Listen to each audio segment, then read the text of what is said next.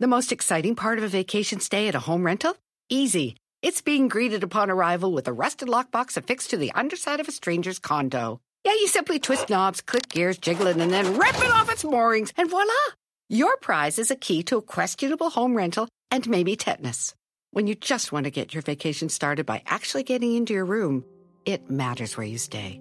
At Hilton, we deliver your key right to your phone on the Hilton Honors app. Hilton for the stay.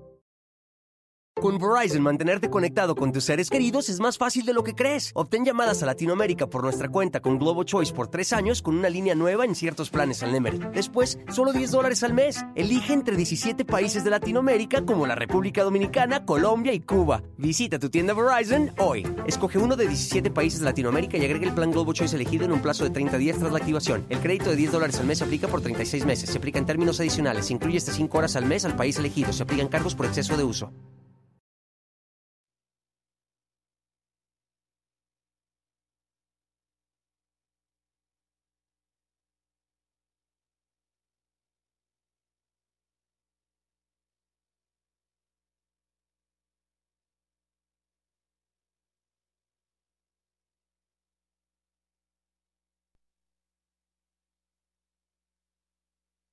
En medio de las aguas agitadas por la crisis de inseguridad y el mayor hackeo a la defensa nacional en su historia, el secretario de Gobernación, Adán Augusto López, desató ahora un tsunami al decir que un militar puede llegar a la presidencia. Esta declaración no solamente es escandalosa de ocurrir, pues la verdad es que implicaría un retroceso en el tiempo, en el avance de los derechos humanos y en nuestra ya de por sí frágil democracia. ¿Es acaso el ejército una nueva corcholata? Y es una duda genuina. En su gira para promover que los congresos locales avalen la reforma que militariza la seguridad pública hasta el 2028, Adán Augusto López dijo en Hidalgo que un militar sí puede ser presidente de la República siempre y cuando se someta a las urnas. Tanto que les gusta recordar la historia en Palacio Nacional cada mañana, pero el gabinete parece peligrosamente desmemoriado. La separación entre los militares y la política ha sido una herencia clave porque se convirtió en el cimiento de la institucionalización de la política después de la revolución. Y fue también, en buena medida, un blindaje que evitó que en México hubiera una dictadura militar como las que sí existieron en el resto de América Latina. Pinochet, Somoza, Panzer, Videla, los nombres, vamos, sobran. Las lecciones de autoritarismo, las víctimas de la dictadura y las miles de personas sepultadas bajo una bota también.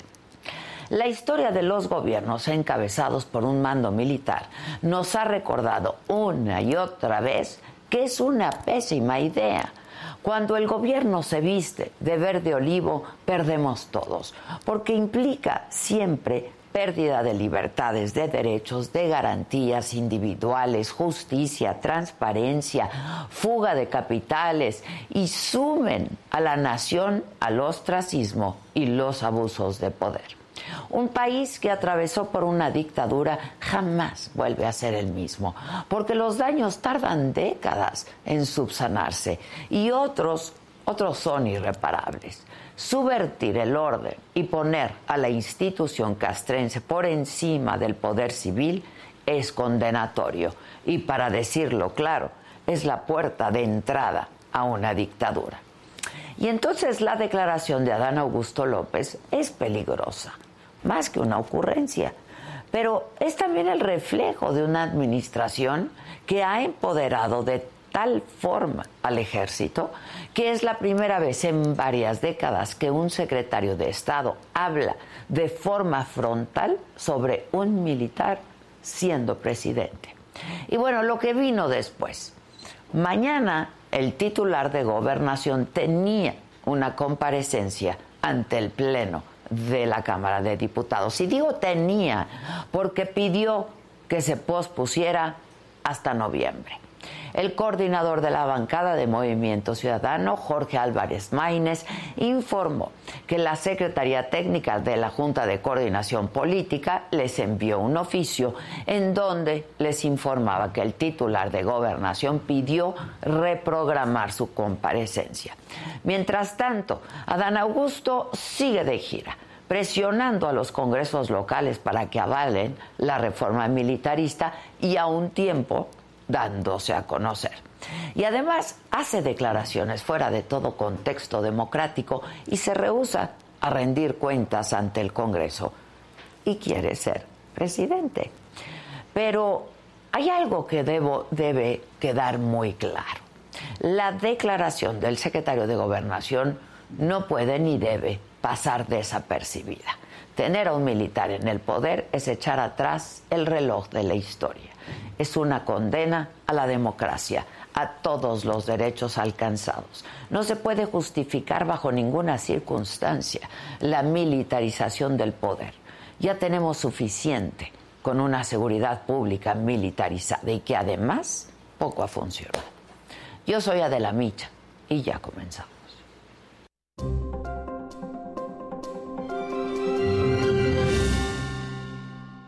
Hola, ¿qué tal? Muy buenos días. Los saludo con muchísimo gusto. Hoy que es lunes, es 24 de octubre. La inflación se ubicó en 8.53% en la primera quincena de octubre, ligeramente, ligeramente abajo del 8.7% de septiembre. La luz, el jitomate, la tortilla y la gasolina es lo que más afectó a la inflación. Además, Laida Sansores y Ricardo Monreal enfrentados. La gobernadora de Campeche anunció que en su martes del jaguar le tocaría a Monreal la exhibición. En respuesta, el coordinador de los senadores de Morena acusa guerra sucia, a lo que Laida reviró con que siempre sí. Monreal aparecería en su programa y respondería a las acusaciones en su contra. En Jalisco, en un ataque directo en un restaurante de Guadalajara, asesinan a Salvador Llamas, funcionario de Puerto Vallarta y consejero nacional de Morena. El ex procurador Jesús Murillo Caram está en terapia intensiva luego de una cirugía de alto riesgo.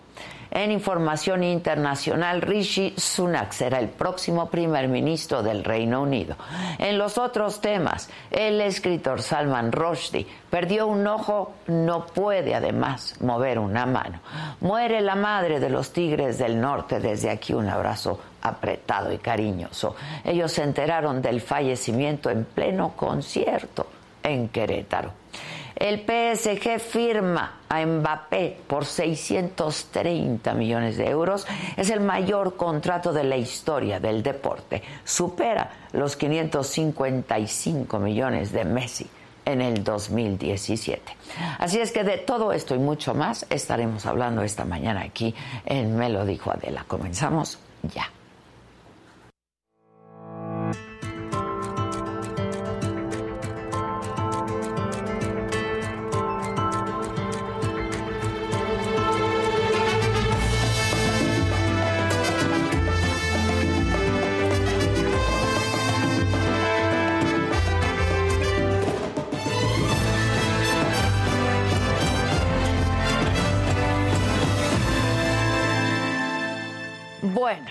Pues ya se los decía, durante su visita al Congreso de Hidalgo el viernes, el secretario de Gobernación, Adán Augusto López, dijo que un militar sí puede ser presidente de la República siempre y cuando se someta a las urnas y lo voten.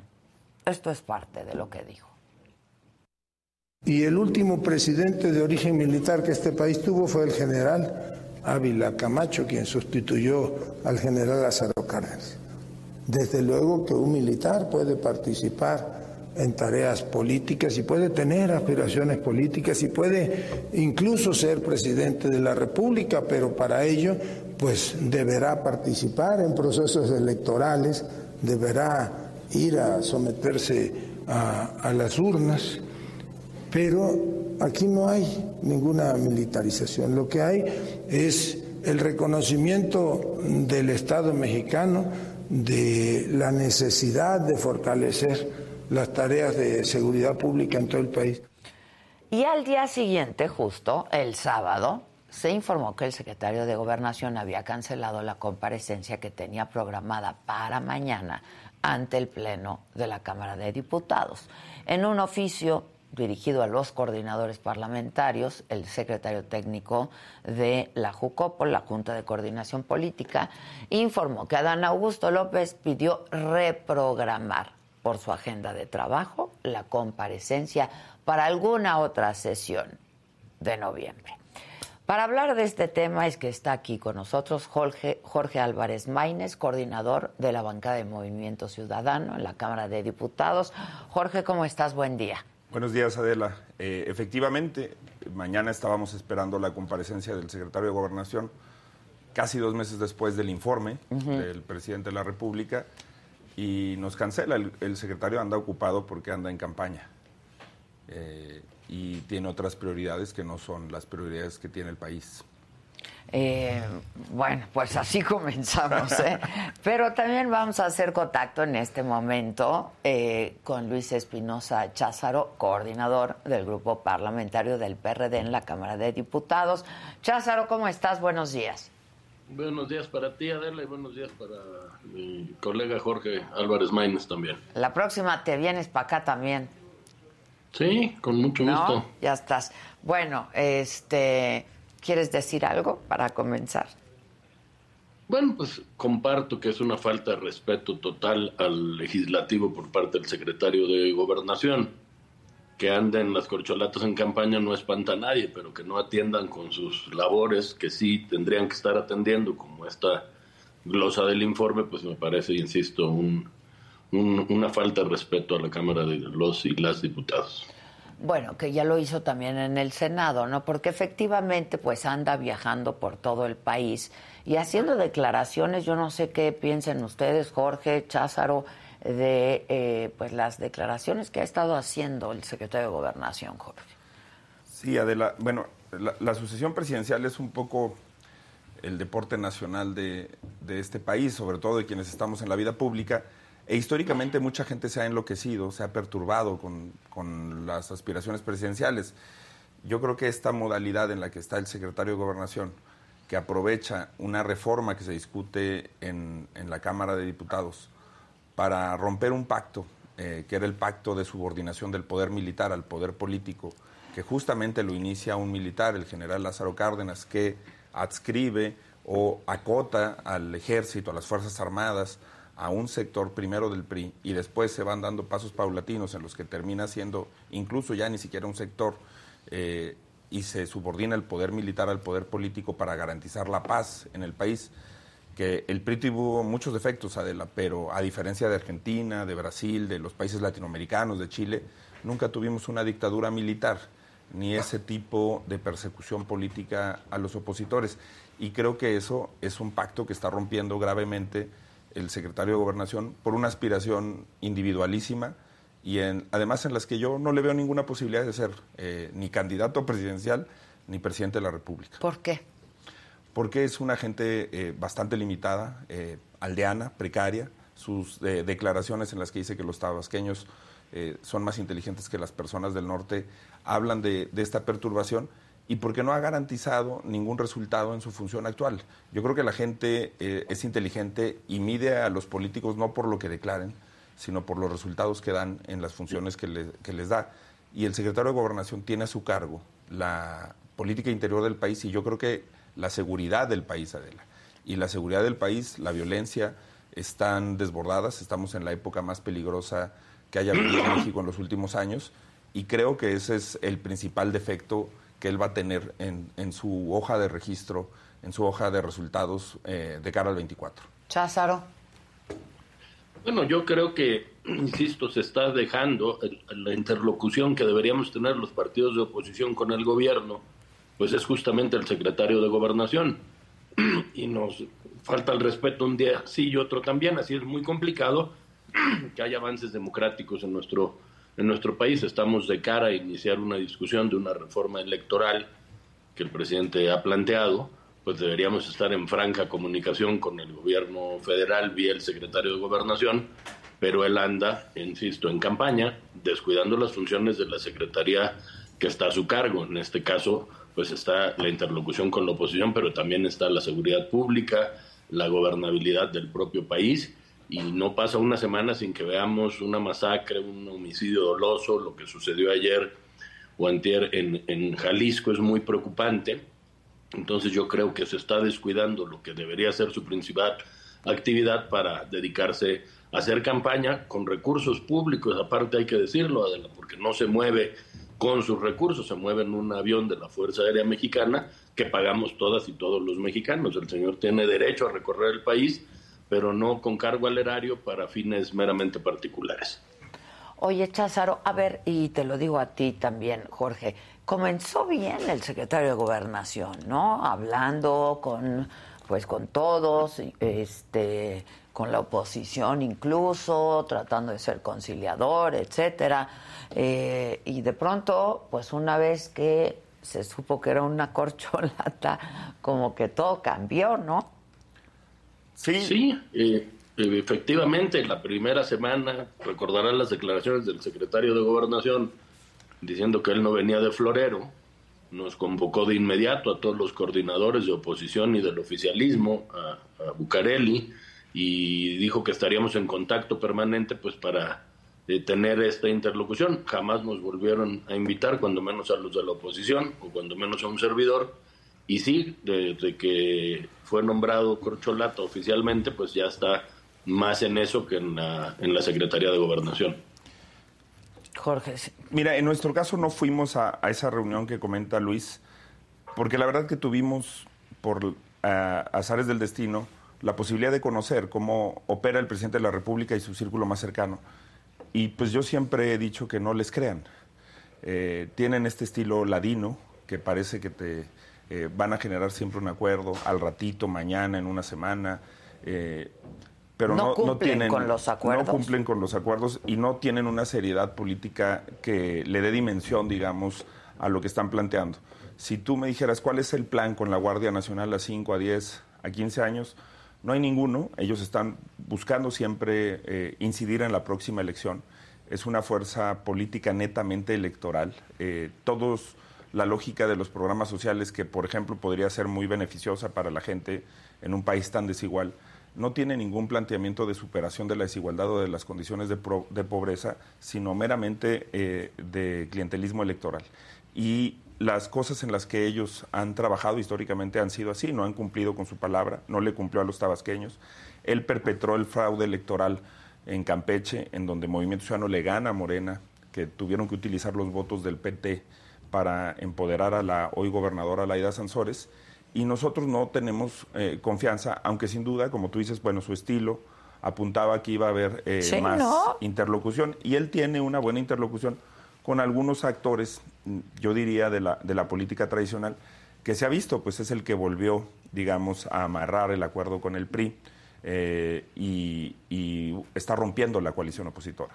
Creo que ese es su principal logro y es eh, la tarea más importante que le debe haber encargado el presidente, porque el presidente piensa en elecciones, no piensa en seguridad, no piensa en otros temas de estabilidad para el país. Cházaro, a propósito de la alianza opositora, ¿cómo ves? Bueno, tenemos una aduana la próxima semana o en un par de semanas que es esta reforma electoral. Hemos platicado Jorge Romero, eh, Rubén Moreira y yo que tendremos un, límite a la defensa del Instituto Nacional Electoral. Entiendo que el MC está en esa misma lógica y yo espero que, como lo han dicho públicamente, el PRI se mantenga en que defendamos la democracia y los avances democráticos de este, de este país y de ser así, bueno, podremos restablecer, digamos, lo que, lo que hoy se ha enfriado, por decirlo de alguna, de alguna manera. Este, MC está en la misma, ¿no?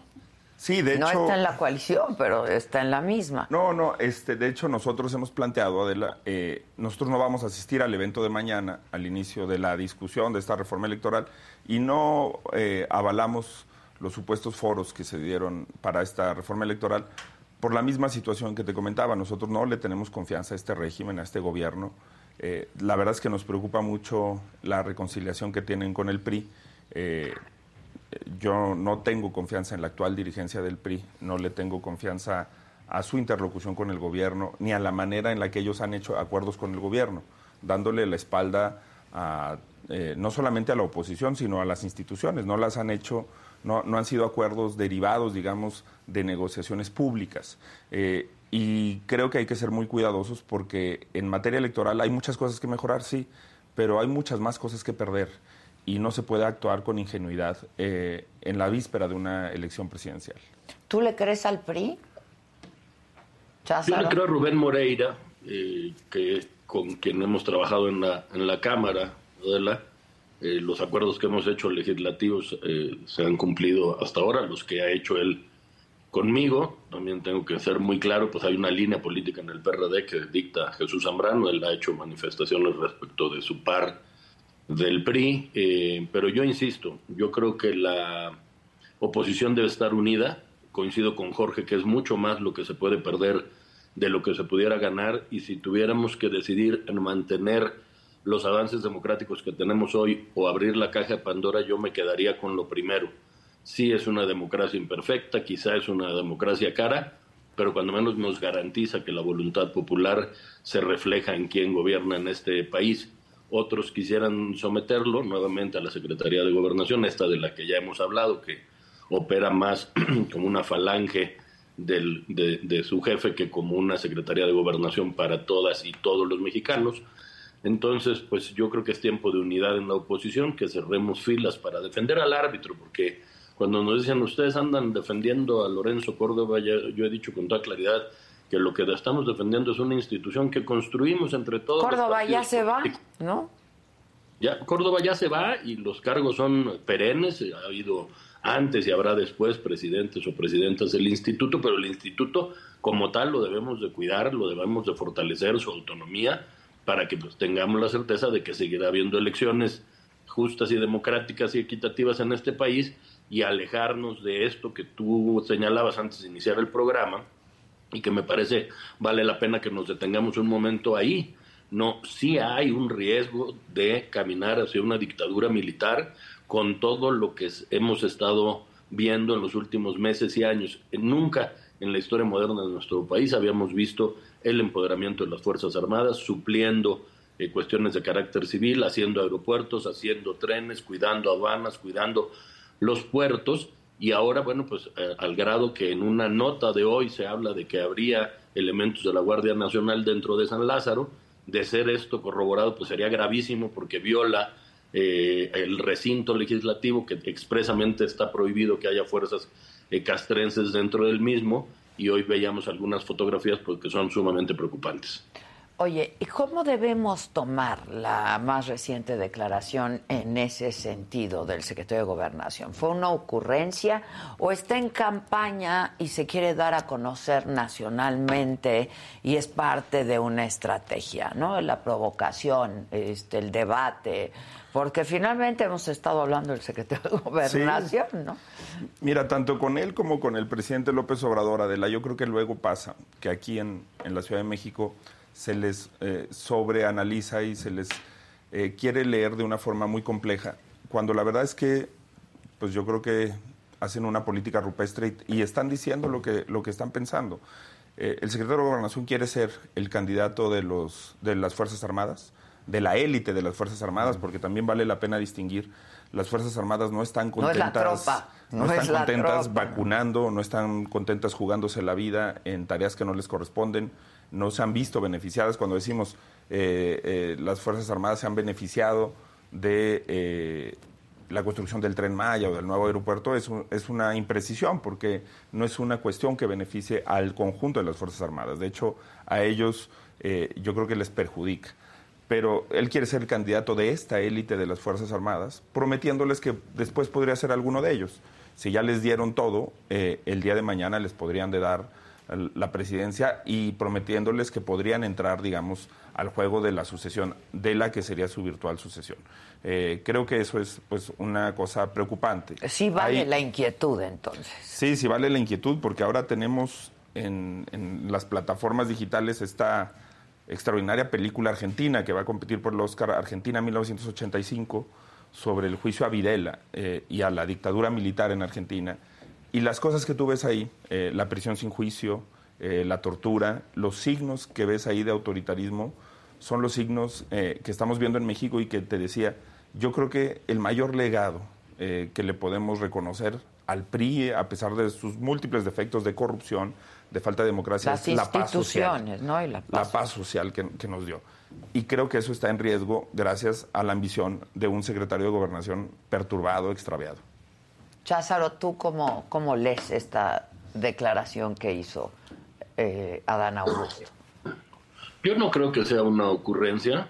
Me parece eh, el lugar en donde lo hace pues es el legislativo en Hidalgo, no, no lo digo en una banqueta.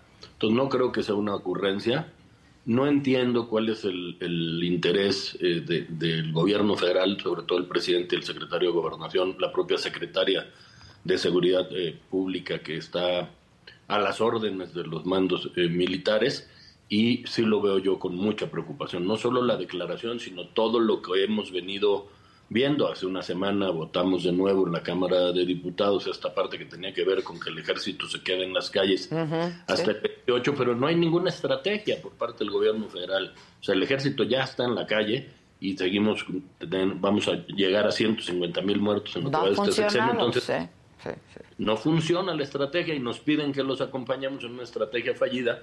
Por eso el PRD votó en contra de la misma, porque no ni siquiera viene acompañada pues de un una estrategia nacional de seguridad pública en donde pudiéramos participar todos los actores políticos. Se intenta más bien empoderar al ejército, ¿no? Insisto, no tendrían que estar entregando gas del bienestar, no estudiaron para eso, no fueron formados para, para hacer labores policiales, sino, sino castrenses, y me parece que se demerita al ejército y también el, ejército puede perder la credibilidad frente a la ciudadanía que tanto le ha costado ganar construir respetada. Sí. Entonces, pues, ¿cómo lo lees? O sea, no es una ocurrencia, no fue una distracción, ¿cómo lo lees? No, yo creo que, que, que ¿Él genuinamente lo piensa? Sí, yo creo que ellos piensan que sí puede un militar ser eh, presidente porque creo que si no ganan en las urnas querrán ganar con la fuerza del Estado y eso es lo preocupante. Las dictaduras van eh, eh, madurando, van eh, dándose estos signos de los que hablaba Jorge y ya comenzamos a ver estos signos ¿no? de golpear a la prensa, de desestimar a los, adversarios políticos, a empoderar a, los militares, a que estén dentro de los recintos legislativos y entre eso y caminar en definitiva hacia una dictadura, pues el, trayecto es muy corto, adelante. Entonces hay que verlo pues con mucha, mucha, con mucha preocupación. Ya. Yo pensé de pronto que pues era una estrategia de campaña para que todos estuviéramos hablando de él y fuera conocido en el país, ¿no? Sí, hay Porque, pues digo, peleándose con gobernadores, ¿no? Este, cuando su chamba es justamente todo lo contrario. Yo coincido con tu valoración, eh, Adela, hay que leerlo, él está en una contienda interna y esa contienda interna no tiene otro objetivo que ganarse un voto, el del presidente de la República. Y el voto se lo disputan él y la candidata Sheinbaum, que también tiene mucho tiempo en campaña. ¿Y Marcelo? Este, yo creo que se lo disputan ellos dos. Este, el voto del presidente. Este, porque, porque en Morena es así, es, eh, no hay encuestas. Pues bueno, este, eh, entonces creo que su estrategia es justamente esa, polarizar, hablarle a los de adentro. Por eso atacó a Enrique Alfaro, por eso atacó a Samuel García. leí en, en redes, en, digo, lo, cito para darles el crédito en la política online, un, un análisis que, que, va en la misma sintonía de lo que tú dices y creo que es el análisis correcto. Por eso, tanto lo que dice Luis Espinosa Cházaro como un servidor es, bueno, él es tiene derecho eh, a buscar la mejor estrategia para ser el candidato de su partido. Lo que no tiene derecho es a poner en riesgo una función sustantiva del Estado mexicano, que es la Secretaría de Gobernación, eh, con esa estrategia. Y que creo que eso es lo lamentable, que es una estrategia que le va a causar mucho daño a México porque polarizar desde la Secretaría de Gobernación, insultar desde la Secretaría de Gobernación, eh, empoderar eh, al poder militar desde la Secretaría de Gobernación va a tener consecuencias que van a ir mucho más allá de su aventura electoral. Ahora, ¿ustedes sintieron como escandalosa el plantón que les dio este cuando les avisaron que pues tendría que reagendarse Cházaro? No, no, no, no, no extraña porque no es la primera vez que, que suceden situaciones como esta. Tú recordarás cuando citamos en Jucopo a, a López Gatel, que no aguantó ni los primeros cinco minutos de mi intervención y se paró y se fue. Desdeñan al legislativo, ¿no? Porque creen que el ejecutivo es todo el poder en este país y lo pinta de cuerpo completo, avisarnos vía el secretario técnico que no asiste sin proponer siquiera una fecha posterior, pues deja muy claro que hay poco respeto para el, para el poder legislativo, que en la Cámara de Diputados está representado todo el pueblo de México, no planta a los eh, diputados del PRD o del MC o del PAN, deja plantados a los representantes de, de nuestro país, a los representantes populares del pueblo de México. Y bueno, pues si no, no hay diálogo, si no hay... Rendición de pues, cuentas también, ¿no? Pues claro, pues rendición de cuentas, pero, pero convencimiento, Adela, porque quieren pasar una reforma electoral que necesita de los votos de la oposición y nos deja plantados mañana, pues entonces yo creo que no quieren tanto un diálogo constructivo para su reforma electoral, ¿no? Cházaro, pues te agradezco mucho y estamos en contacto como siempre, si me permites. Te mando un abrazo. El agradecido soy Muchas yo. Gracias, gracias Cházaro. Pues está la reforma electoral encima, que es un tema muy delicado, este, en la Cámara de Diputados, ¿no? Este, ustedes no le creen al PRI, no le creen a la dirigencia, no van a ir mañana al foro. Este, ¿qué va a pasar, Jorge? Es, la verdad, la reforma electoral es muy importante. ¿no? Sí, yo creo que nos jugamos. Eh, siempre se dice eso en cualquier coyuntura y, a veces abaratamos el destino y el futuro de nuestro temas. Pero esta sí es una hegemonía que se está consolidando. Adela, que tiene varias aristas, que tiene la arista de la maquinaria de propaganda en redes sociales, de insulto, de odio, de descalificación, que coordina desde Palacio Nacional Jesús Ramírez, tiene ahora este pacto con el poder militar este, y tiene esta destrucción institucional que es la que le permite eh, al presidente o lo condiciona también a él a depender de las Fuerzas Armadas, porque ha destruido las capacidades institucionales del Estado mexicano. Eh, yo creo que eso es lo que se juega, pero yo creo que también están cometiendo muchos errores y que no tienen buenos candidatos. Ahorita el panorama podría ser desolador, también por la actitud de los gobernadores de oposición, hay que decirlo, que han ido entregando eh, sus estados de manera cobarde. Pero creo que en la elección presidencial podemos configurar otro escenario. En eso está trabajando Movimiento Ciudadano. Eh, Ahora, en movimiento, en los otros partidos ¿no? de oposición ya salieron y ya sacaron a sus perfiles. ¿Qué pasa en Movimiento Ciudadano? Fíjate que hemos hecho un poco al revés las cosas, en el sentido de como se hace normalmente en el país, de poner primero el tema del programa. Ahorita, en este momento, está iniciando con con el ingeniero Cárdenas, con eh, Porfirio Muñoz Ledo y con invitados internacionales, un foro sobre la socialdemocracia que cierra una, una serie de, de, foros que hemos hecho a lo largo del país sobre diversos temas y vamos a tener en diciembre de este año el programa con el que Movimiento Ciudadano va a ir al 2024. Ahora bien, pues yo lo que veo... el programa, luego el perfil. Sí, este es un poco el, asunto. Que sí tienen perfiles, ¿no? Y primero la coalición social que va a, empujar, porque ahorita que hablábamos del tema de las dirigencias, yo creo que hay gente muy valiosa en el PRI, en el PAN, en el PRD, que pueden empujar un, un programa y una coalición social común, y nosotros vamos a aspirar a que eso suceda. Y sí hay perfiles muy interesantes, y cuando los encuestan, creo que salen bien porque están concentrados justamente en su tarea como gobernador de un estado, como alcalde de una ciudad, eh, como dirigente de un partido político, creo que eso a la gente eh, lo valora. Bueno, pues estaremos atentos a ver qué pasa. Te agradezco mucho. Al contrario de lo Gracias. Al contrario, muchas gracias. Bueno, les recuerdo que hoy, ¿qué tenemos, Chairi? Hoy, ¿qué tenemos, muchachos? Bueno, pues que vean los programas, muchachos. Hay mucha programación aquí en Saga. Este, ahí vienen mis compañeros, eh, pero les anticipo. Ayer estuve en eh, Morelia, Michoacán. Qué bonita ciudad, por cierto.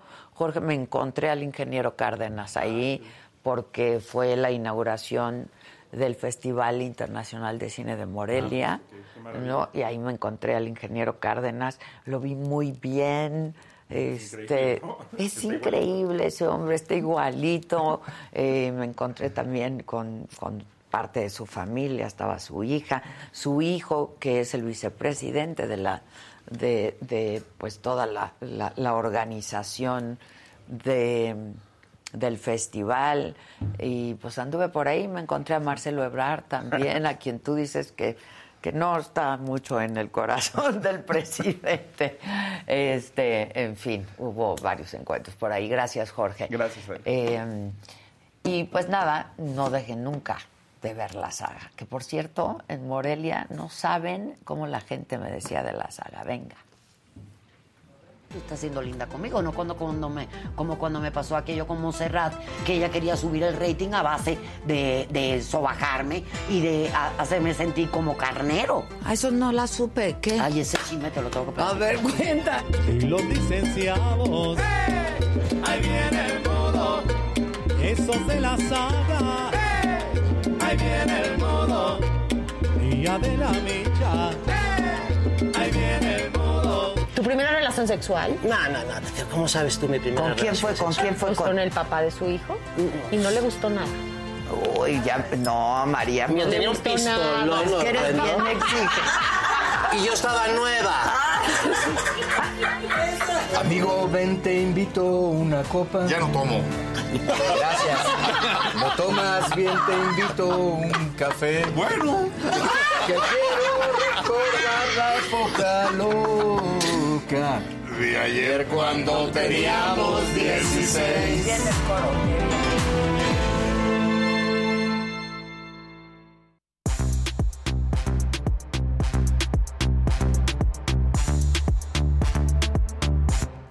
Buenos días.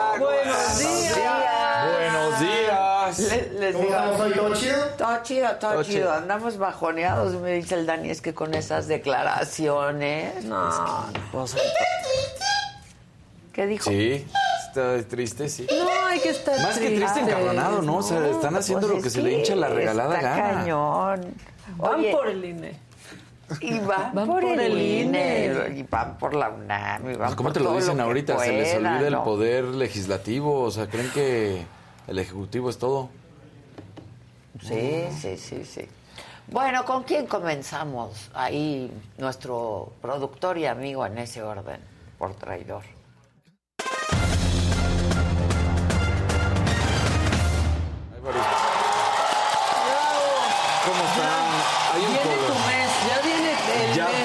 Deporte. Ya viene el mes del deporte y además viene este fin de semana que también va a ser importante para el fútbol mexicano, digo para el fútbol mexicano, para el automovilismo mexicano que no le fue tan bien este fin de semana, pero eh, lo Pero que sí lo saludó al checo Brad Pitt. lo saludó al chico Mira, Brad Pitt. ya, con eso, aunque no Ya, le dejen rebasar a eso. No se diga que no, Ya la verdad. con ¿eh? eso. O sea, impresionante lo que sucedió. Bueno, eh, había, es que los que estaba viendo, había un colorcito de ese.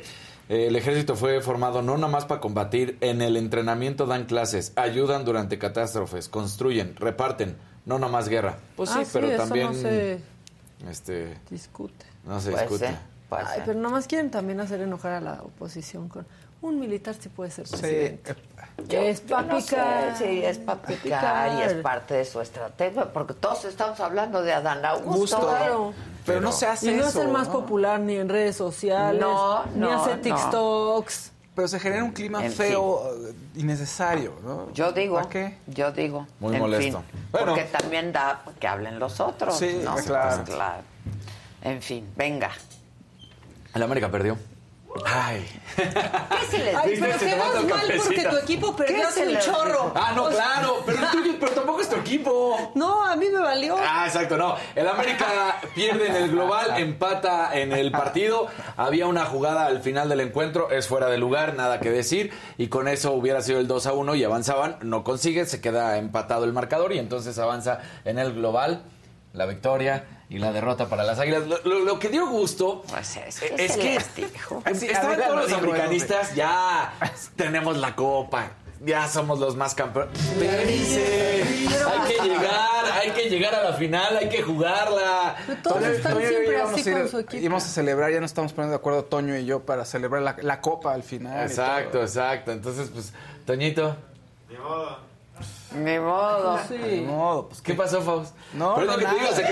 creían que eran campeones, o sea, los venías escuchando y por eso Pero es cómo se le llena la boca. Los Pumas ya valieron hace un chorro. Ah, no, pero, pero aquí no es por Pumas, aquí es porque, Pero, en serio, ¿te, ya- te da emoción que pierde el América? No, lo que me da emoción es que todos ya festejaban como si fueran campeones. Ay, Eso todos, es. todos, Todos los fifas- americanistas. No, todos los que le van a un equipo sienten que están haciendo la mejor temporada y que son campeones y que son insoportables todos. o sea, ¿Por qué estás Sí. defendiendo aquí a la América No, tú? no. Pero es que a O mí sea, solo me, me da risa que cuando descalifican a uno. Sí, sí, les- no lo No, puedes- pero no lo puedes negar. Al que sea, al que sea, salen a burlarse los otros equipos que ya valieron madre hace años. Ah, no, pero como te digo, no es por e- sino es porque lo veían como ya somos campeones, ya lo logramos. Dices, no, hay que jugar la final. Primero hay que llegar a la final luego jugarla. Entonces, bueno, quedan eliminados. En la otra semifinal, Pachuca y Monterrey quedó la goleada 6 a 2 porque hay un penal en los últimos eh, segundos del encuentro. Se marca a favor del Pachuca y entonces termina. ¿Cómo va a quedar esto? Jueves y domingo. Todavía no el horario que va a ser en un par de horas. ¿Cómo va a ser ya así exacto? Pero es jueves y domingo. Primero será el partido en Toluca. En la vuelta será en Pachuca. Entonces, un buen partido, sin duda alguna, el que se está esperando. El mejor de todo el torneo, hay que ser honestos, fue Pachuca.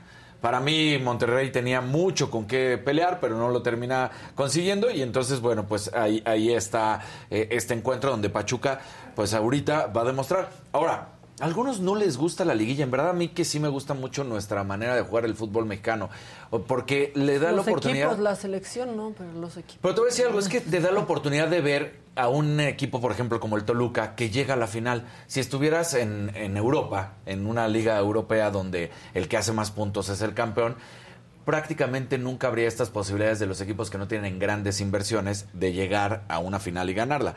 Eh, el caso claro de España, por ejemplo, si no es Madrid, no es Barcelona, de repente una década por ahí te aparece el Atlético de Madrid, luego por ahí el Sevilla, así, pero siempre estos dos que son los que más dinero tienen, los que más inversión tienen, no hay quien le luche. Un Elche nunca podría llegar, pero si hubiera una liguilla, un Elche podría colarse y en una de esas llegar a la final. Aquí, por eso a mí sí me gusta nuestro... ¿No es por eso que tienen ese nivel en Europa también, sus selecciones?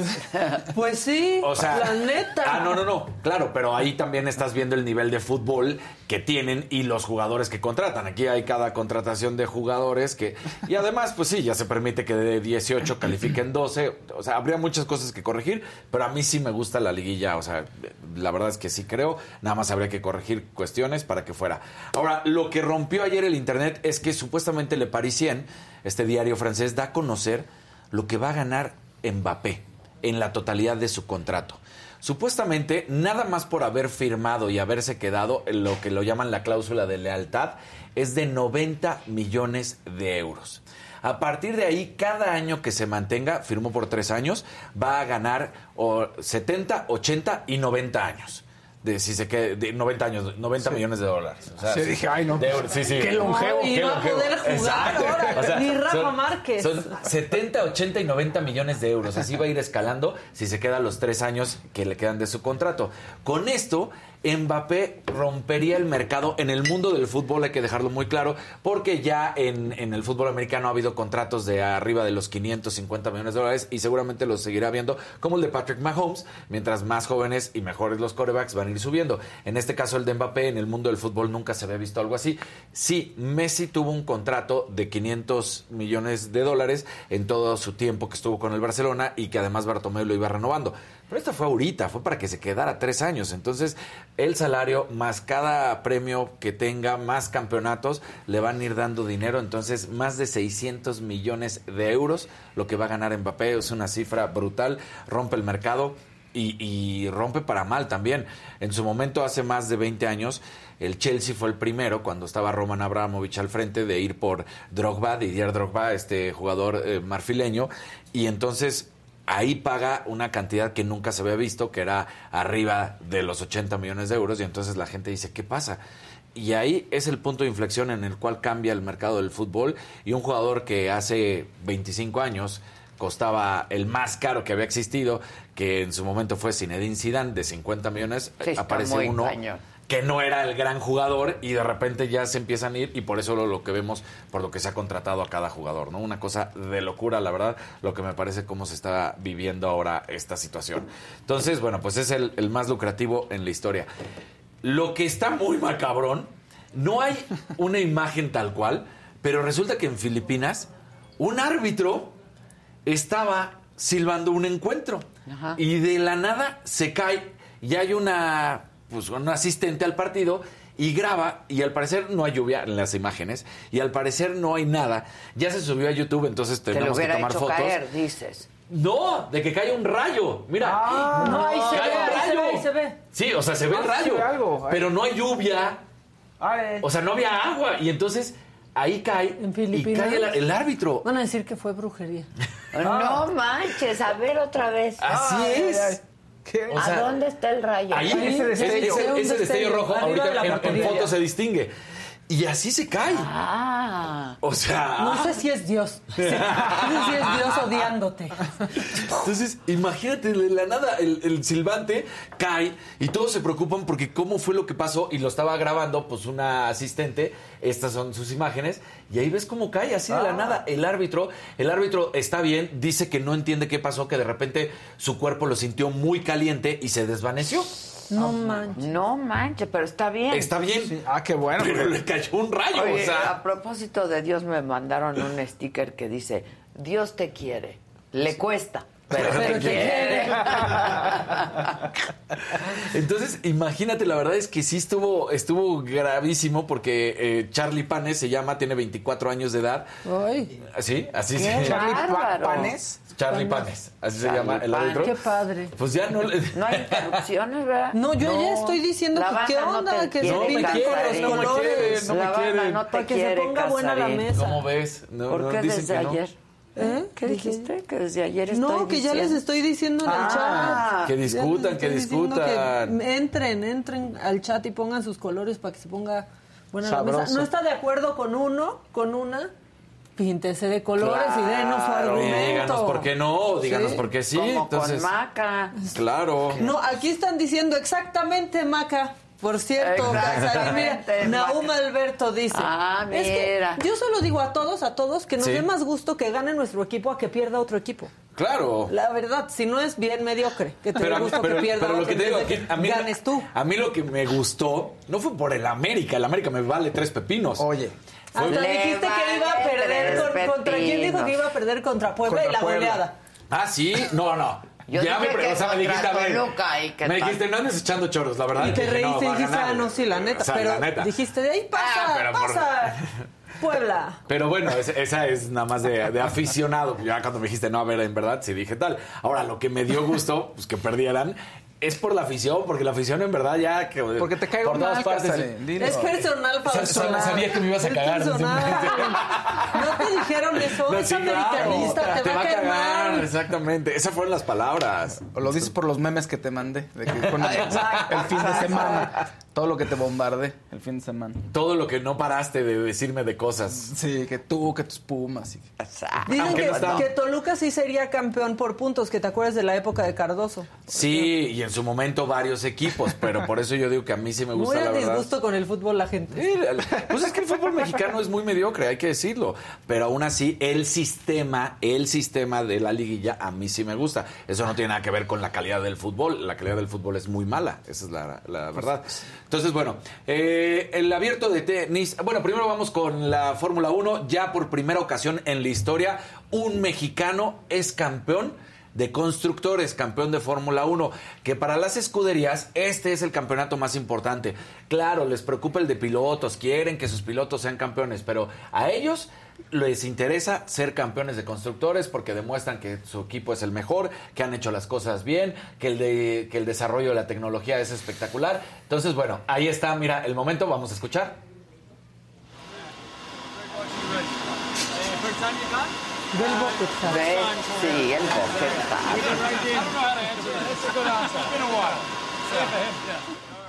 Llega y le preguntas la primera vez. Ah, no, no sé cómo contestar a eso, pero sí, muy bien, divertido. Recordemos que Brad Pitt, y tú lo sabes bien, está haciendo una película de Fórmula 1 con Apple. Ah, Entonces, papel. se especula que, que a eso fue, no nada más fue de Pero aficionado. aparte le gusta. Yo lo Sí. vi una vez en las 24 horas de Le Mans. Exactamente. Ahí caminando en los pits, muy a gusto el Brad Pitt. Entonces, Muy bien, el Brad rimó, Pitt. mira. Qué Exacto. guapo está el Brad Es Pitt. guapísimo. Guapísimo. Ahí estaba Pitt en Sí. los pits. Sí. de los pit- Y es artista, además. sí, escultor. ¿Cómo? Escultor. ¿Y pintor también? ¿O está haciendo Yo solo creo- artista plástico, entonces ya entra todo. Claro, sí, entra de todo. Entonces, bueno, pues este, la verdad es que bien, bien por, por Checo en el sentido de ser campeón, el primer mexicano en la historia. Eso, Pues es, sí, eso es una cosa que hay que aplaudir, espectacular. No hay que regatearle el No hay que triunfo. regatearle. No. Ahora, como maca estoy. no hay que regatearle el No. triunfo. El Exacto. punto malo es que Checo Pérez no puede con Charles Leclerc en esta ocasión. En la carrera, de hecho, el monegasco le deja pues ir toda la carrocería y con eso no puede, lo termina rebasando y entonces en la puntuación ahora pasa a la tercera plaza. Están a dos puntos, o sea, se van a estar luchando de aquí hasta el final de temporada, a menos que uno gane una carrera y el otro quede fuera, que todo se especula que en este Gran Premio de México, que es este fin de semana, Checo podría pues ser el ganador. ¿Por qué se especula? Porque todo el mundo y lo que hemos platicado, igual y ahora se le va a apoyar de esta manera desde el equipo y que le digan a Max Verstappen. Pero es curioso, resulta que Helmut Marco, ya sabemos el asesor Que de Red Bull, odia. que odia prácticamente a Checo, le dicen, oye, ¿vas a ayudar a Checo? Y dice, Checo tiene todo con qué ser campeón, o sea, campeón en cuanto a la carrera, y no tenemos por qué ayudarlo. Aquí cada piloto le damos lo mejor y es depende de su manera de manejar. Entonces, como que dejó entredicho que no hay ninguna orden de equipo para apoyarlo y que Checo tiene que demostrar en la pista si va a ganar la carrera y quiere ganar la carrera. Por una parte dices, tienes razón. Por otra parte dices, bueno, Checo siempre se ha sacrificado y apoyado al equipo sabiendo que es el piloto número dos, Exacto. pero apoyando. Claro. Y en esta ocasión dices, a ver, ya son campeones de constructores, ya eres campeón del mundo. Pues ayuda a tu coequipero para que además hagan la trifecta y saca igual su sí, campeón. ¿no? O sea, no, igual no va a decir de sí, le vamos a ayudar, Sí. pero ahí durante la carrera les van marcando. Les van marcando y diciéndole, échele, échele, ¿no? ¿En Métale, qué, quedó, ¿En qué quedó Checo hace un año? ¿En segundo o en tercero? En tercero, En que tercero, el, el papá quedó en primero. El papá quedó primero. Qué bárbaro, No. Bravísimo De hecho, lugar. salió apenas hace dos meses del autódromo que seguía Exacto. festejando.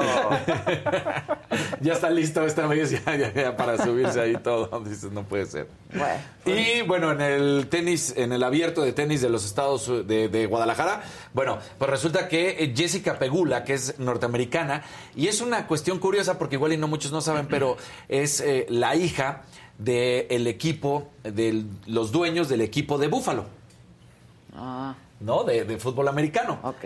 Su hija se dedicó al tenis. Al tenis, Y entonces, bueno, pues ella gana el abierto de tenis, derrota a la griega María Zakari por 6-2 y 6-3. Así que las que estaban sembradas número 3 y 4 son las que avanzaron a la gran final y ahí están. Y recordemos que son top 10 del mundo. O sea, en este abierto de Guadalajara va de lo mejor. No van ahí eh, la jugadora 200 y 400, no. Van las top 10, top 20. Entonces, pues bien por, por el abierto de Guadalajara. Y aquí está Jessica Pegula que gana por 6-2 y 6-3. Muy bien, Casarín. Ahí estamos. Venga, nadie te interrumpe. ¿Nadie me interrumpió? Somos unos gusanos, nadie nos quiere. Nadie nos quiere, todos nos odian. Mejor Si nos convertimos en gusano, ¿nos vas a seguir queriendo? Maca, exacto. Exacto. Maca. Digan que sí, digan que sí, de todos modos no, no se va a convertir en gusano la gente y no se meten en ese problema. Pues yo mejor O me como un exacto. porque a mí nadie Exacto. me quiere. ¿Qué tal con un mezcalito? Exacto.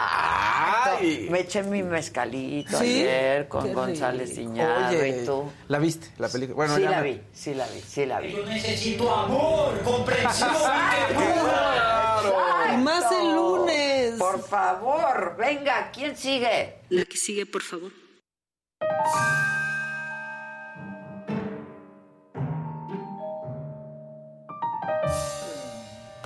Pero bueno, pues ya que no, tú no oyes el programa, ¿verdad? Tú, tú, tú, Kevin, no oyes el programa, ¿verdad? Porque ya estábamos hablando del cine. Reviértelo, reviértelo. Ah, venga, reviértelo. Quisiera que le pudiera Le has dado tanto cariño que ya dice. Exacto. Sí, o sea- Venga, productor, hay que oír el programa. Te digo.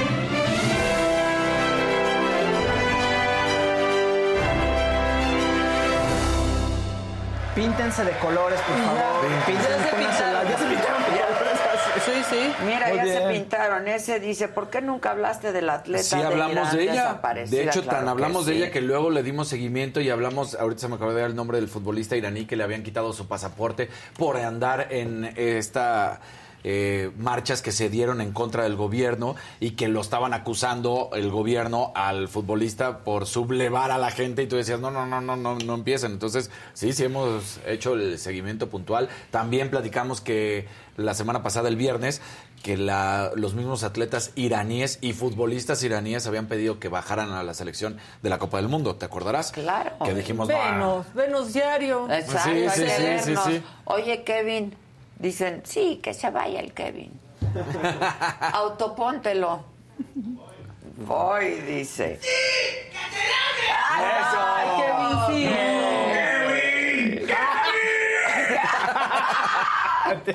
Tiene su contrapropuesta. Ok, venga. Oigan, ¿qué tal te fue? Porque entrevistaste a Iñárritu, estuviste, digo, yo no quiero que nos cuentes todo, igual no puedes, pero ¿qué tal? La película a mí me pareció muy buena, la verdad, muy buena película. Estuve leyendo algunas críticas internacionales donde no lo tratan muy bien, algunos, Venecia. pero que son muy grinch también, ¿no? Estos este cinéfilos que de, de pronto y críticos que de pronto no les gusta nada, ¿no? Estaba yo leyendo una que decía, pues soy soy de los pocos a los que no les gusta ocho y medio de Fellini. Ay, bueno. ¿no? Pues ya, mira, ya con Ya eso- partiendo eso de ahí, ya aparece deja. disclaimer. Pero Sí. mira, sí está muy felinesca la película. Ok. Entre Fellini, Buñuel. ¿no? Este, este surrealismo mexicano, pero el, el surrealismo que tienen los sueños, muy onírica, ¿no? Está muy bien hecha. Yo, a ver, híjoles, técnicamente es muy impresionante lo que hace el negro, ¿eh? La neta. Jiménez Cacho espectacular, espectacular, qué bárbaro. Este, le, le- le crees todo el tiempo, ¿no? Es que, es, ba- es que Jiménez. Sí, Cacho. sí. Y eh, pues el resto de la familia, el, el otro elenco, muy bien también, los dos, cha- los dos chavos que son los hijos de, de- de- del, del negro. No es una oda al negro. La verdad, yo por ahí he estado escuchando que es un como un auto, gran- autoelogio, Sí, y. ¿no? Este, Que de eso lo acusaban Que es un muy poco narcisista el asunto. No, yo creo que sale de una necesidad. Yo me identifiqué un poco eh, en el sentido de por qué en este momento de mi vida decidí hacer las chingonas y contar parte de mi vida que nunca había contado y compartido. Yo creo que es un poco pues el momento en el que la, la- la- la etapa que estamos viviendo, ¿no? Donde ya nos falta menos de lo que hemos vivido. Y entonces hay como un corte de caja y dices, hijos, ¿no? Que he perdido, que he ganado en esto que, que dicen que es el éxito, ¿no? el supuesto éxito, ¿no? Claro. Porque yo creo que en el camino hay muchos éxitos, no puede ser uno. Sí, no. Hay muchos éxitos como hay muchos fracasos, ¿no? Este, A mí me pareció muy buena la película, la quiero volver a ver, porque tiene muchas cosas, muchas cosas. O sea, hay mucho, mucho. Hijo, va a estar mucho simbolismo, muchas cosas, mucha mexicanidad también, ¿no? Este, la conquista, este, lo- el momento actual, las, lo- la- las muertes, la violencia, las desapariciones. Está muy bien hecha la película. Suena que va a dividir opiniones, muy fuerte. Yo también creo que va a dividir opiniones. Yo no sé si en el resto del mundo van a entender Ajá, es que el es lo que iba a porqué de ciertas cosas, ¿no? Este, pero a lo mejor eso invita a que pues aprendan más de lo que es México, nuestra historia y nuestra cultura, ¿no? Claro. Este, la película es muy buena. Yo creo que la película es Pero muy si es buena. su mejor obra. Ya ves que mucha gente están diciendo que también, digo, yo ni Su la he visto, pero maestra. su obra Yo- yo- maestra. Yo, creo que sí es muy buena su película. A mí me gustó mucho Birdman, este, que fue la inmediata anterior. A mí me encantó Birdman. Birdman me encantó. A mí me había parecido su mejor película junto con Amores Perros, ¿no? Este, y pues ahora esta propuesta que me parece muy interesante, la verdad. Yo salí, me impresionó muchísimo. Yo no quise ir a la inauguración, en donde la, la, la exhibieron. Pero la estaban exhibiendo en otros cines. Es que a mí la alfombra roja eso Sí, sí claro. me dio Eso mucha para hueva, mayo. ¿no? Entonces yo quería ir al cine, al Claro. cine público. Sí. Y este y la estaban exhibiendo en otras salas, entonces porque con esa inició el festival. Entonces fui a otra sala, me impresionó muchísimo cuando acabó la película el silencio absoluto que hubo. O sea, yo dije, voy a aplaudir. este, Asimilando. no, mu- muy, cañón. Y entonces salí, y bueno, pues la, la- la deformación de mi profesión me hizo empezar a preguntar que qué opinaron de la película y todos, este, buena, ¿no? O sea, bien, buena, ¿no? O sea, como... Un desconcierto. Como un en un desconcierto. desconcierto absoluto, en un no saber decir si les gustó o no les había gustado. ¿Sí te gustó? O sea, Sí. ¿sí Sí. ¿No? ¿No te gustó? No. No. Eso me impresionó muchísimo. Entonces, eso me hizo pensar que hay que volver a ver la película. Híjole, esas son- Que una vez no basta. Esas son difíciles porque ah, en un, en De un año darle dos el golpe. sí y porque en una- puede ser como un gran fracaso o una obra de arte o sea e- es, un volado a veces tienes que, necesitas un poquito de tiempo en que la gente lo asimile y a ver cómo se ¿Por recibe qué lo hace? Porque puede. Claro. Es un cuate que se puede dar esa licencia, ¿no? Sí. Este, Sí, claro. Se puede dar esa licencia. Y a mí me parece que hizo un corte de caja, que dijo en dónde estoy, qué ha significado para mí, dónde estoy, cómo soy, en qué me he convertido y qué quiero para lo que viene, ¿no? Que es menos de lo que ya viví. sí Uf. Ah, está, Está, bien. está, Está bueno. Hay, hay escenas entrañables, entrañables, y hay escenas muy fuertes también, ¿no? Este. No está buena ver. la película, hay ver. que verla. Se estrena el. ya la siguiente en el estos días- 27, el 27 ¿no? de octubre El 27 de octubre O sea, se ya- estrena ya en este más viernes, de ¿no? sé cuántas Sí, el fin salas de semana. en todo el Y país. en Netflix creo que como Netflix, dos tres semanas 27 después es No, sí. en Netflix en no- noviembre noviembre. Di- noviembre también como a mediados no ahorita les confirmo pero sí es- Más para la segunda quincena Sí. de noviembre. Pero Exacto. sí. Está buena, está buena, hay que verla. A ver, yo veo mucho cine en casa, ¿no? Pero esa es una película que se tiene que ver en el cine, aunque ¿Como sea Roma? por primera vez, sí. ¿No? Ya la segunda Sí. vez, pues a lo mejor en Claro, Netflix, claro. pero por primera vez, véanla en el cine, porque el audio está el sonido, el audio, la música. O sea, de pronto sí a mí yo sentía que me temblaba el corazón, ¿eh? Este, me retumbaba.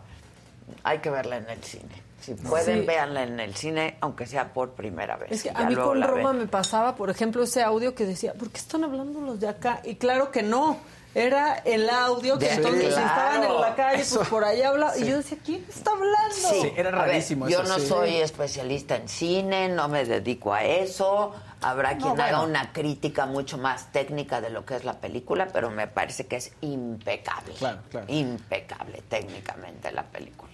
O sea, Vamos a, está bien, está, suena bien. A mí, a mí me gusta lo que él hace, generalmente. ¿eh? O sea, no soy como, no soy de sus detractores, la verdad. No, a Pues mí, no. por ejemplo, Revenant no me gustó. Esa no, esa, no, esa no me esa gustó. A mí no me Sí, disgustó. O sea, no, no la odié. Dije, va, pues fue Haber algo. echarte eh, una tarde eh, ah, exacto. Revenant, sí. Sí, no. O sea, O sea, sí, es, es de domingo en casa. Birdman me encantó. Birdman es muy buena. Me encantó Birdman. y esta yo creo que les va a gustar mucho. ¿Y sabes a quién creo que no se le hace mucha justicia en Birdman también? A Edward Norton. O sea, porque muchos nos enfocamos en Michael Keaton Sí, y ves que Michael Keaton... Michael Sí. Keaton. Pero Edward Norton también actúa muy bien. Bueno, a mí Edward O sea, Norton me parece Fantástico. Pero era muy genial. significativo Keaton. Es que Sí, el claro. regreso de pues. Michael. Keaton en ese Birdman, personaje. sí, sí, sí. Gran actor. Oye, un momento trágico que vivieron los Tigres del Norte. Sí, caray. El fin de semana. Oye, perdón, Sí. O ya leía Kenia No, no, no lo López. leído. No, Kenia López dice saludos, bonito inicio de la semana y para el venenito de la señora de la casa. Que si me lo pasan, por favor. Que ya está pagado. bueno, exacto, venga. Y un azulito de ese. Ah, bien. Sí, sí. Dice, la anterior fue The Revenant, de la, ya la mencionamos. Sí, sí, sí. No. ¿Ves que habías dicho que Birdman?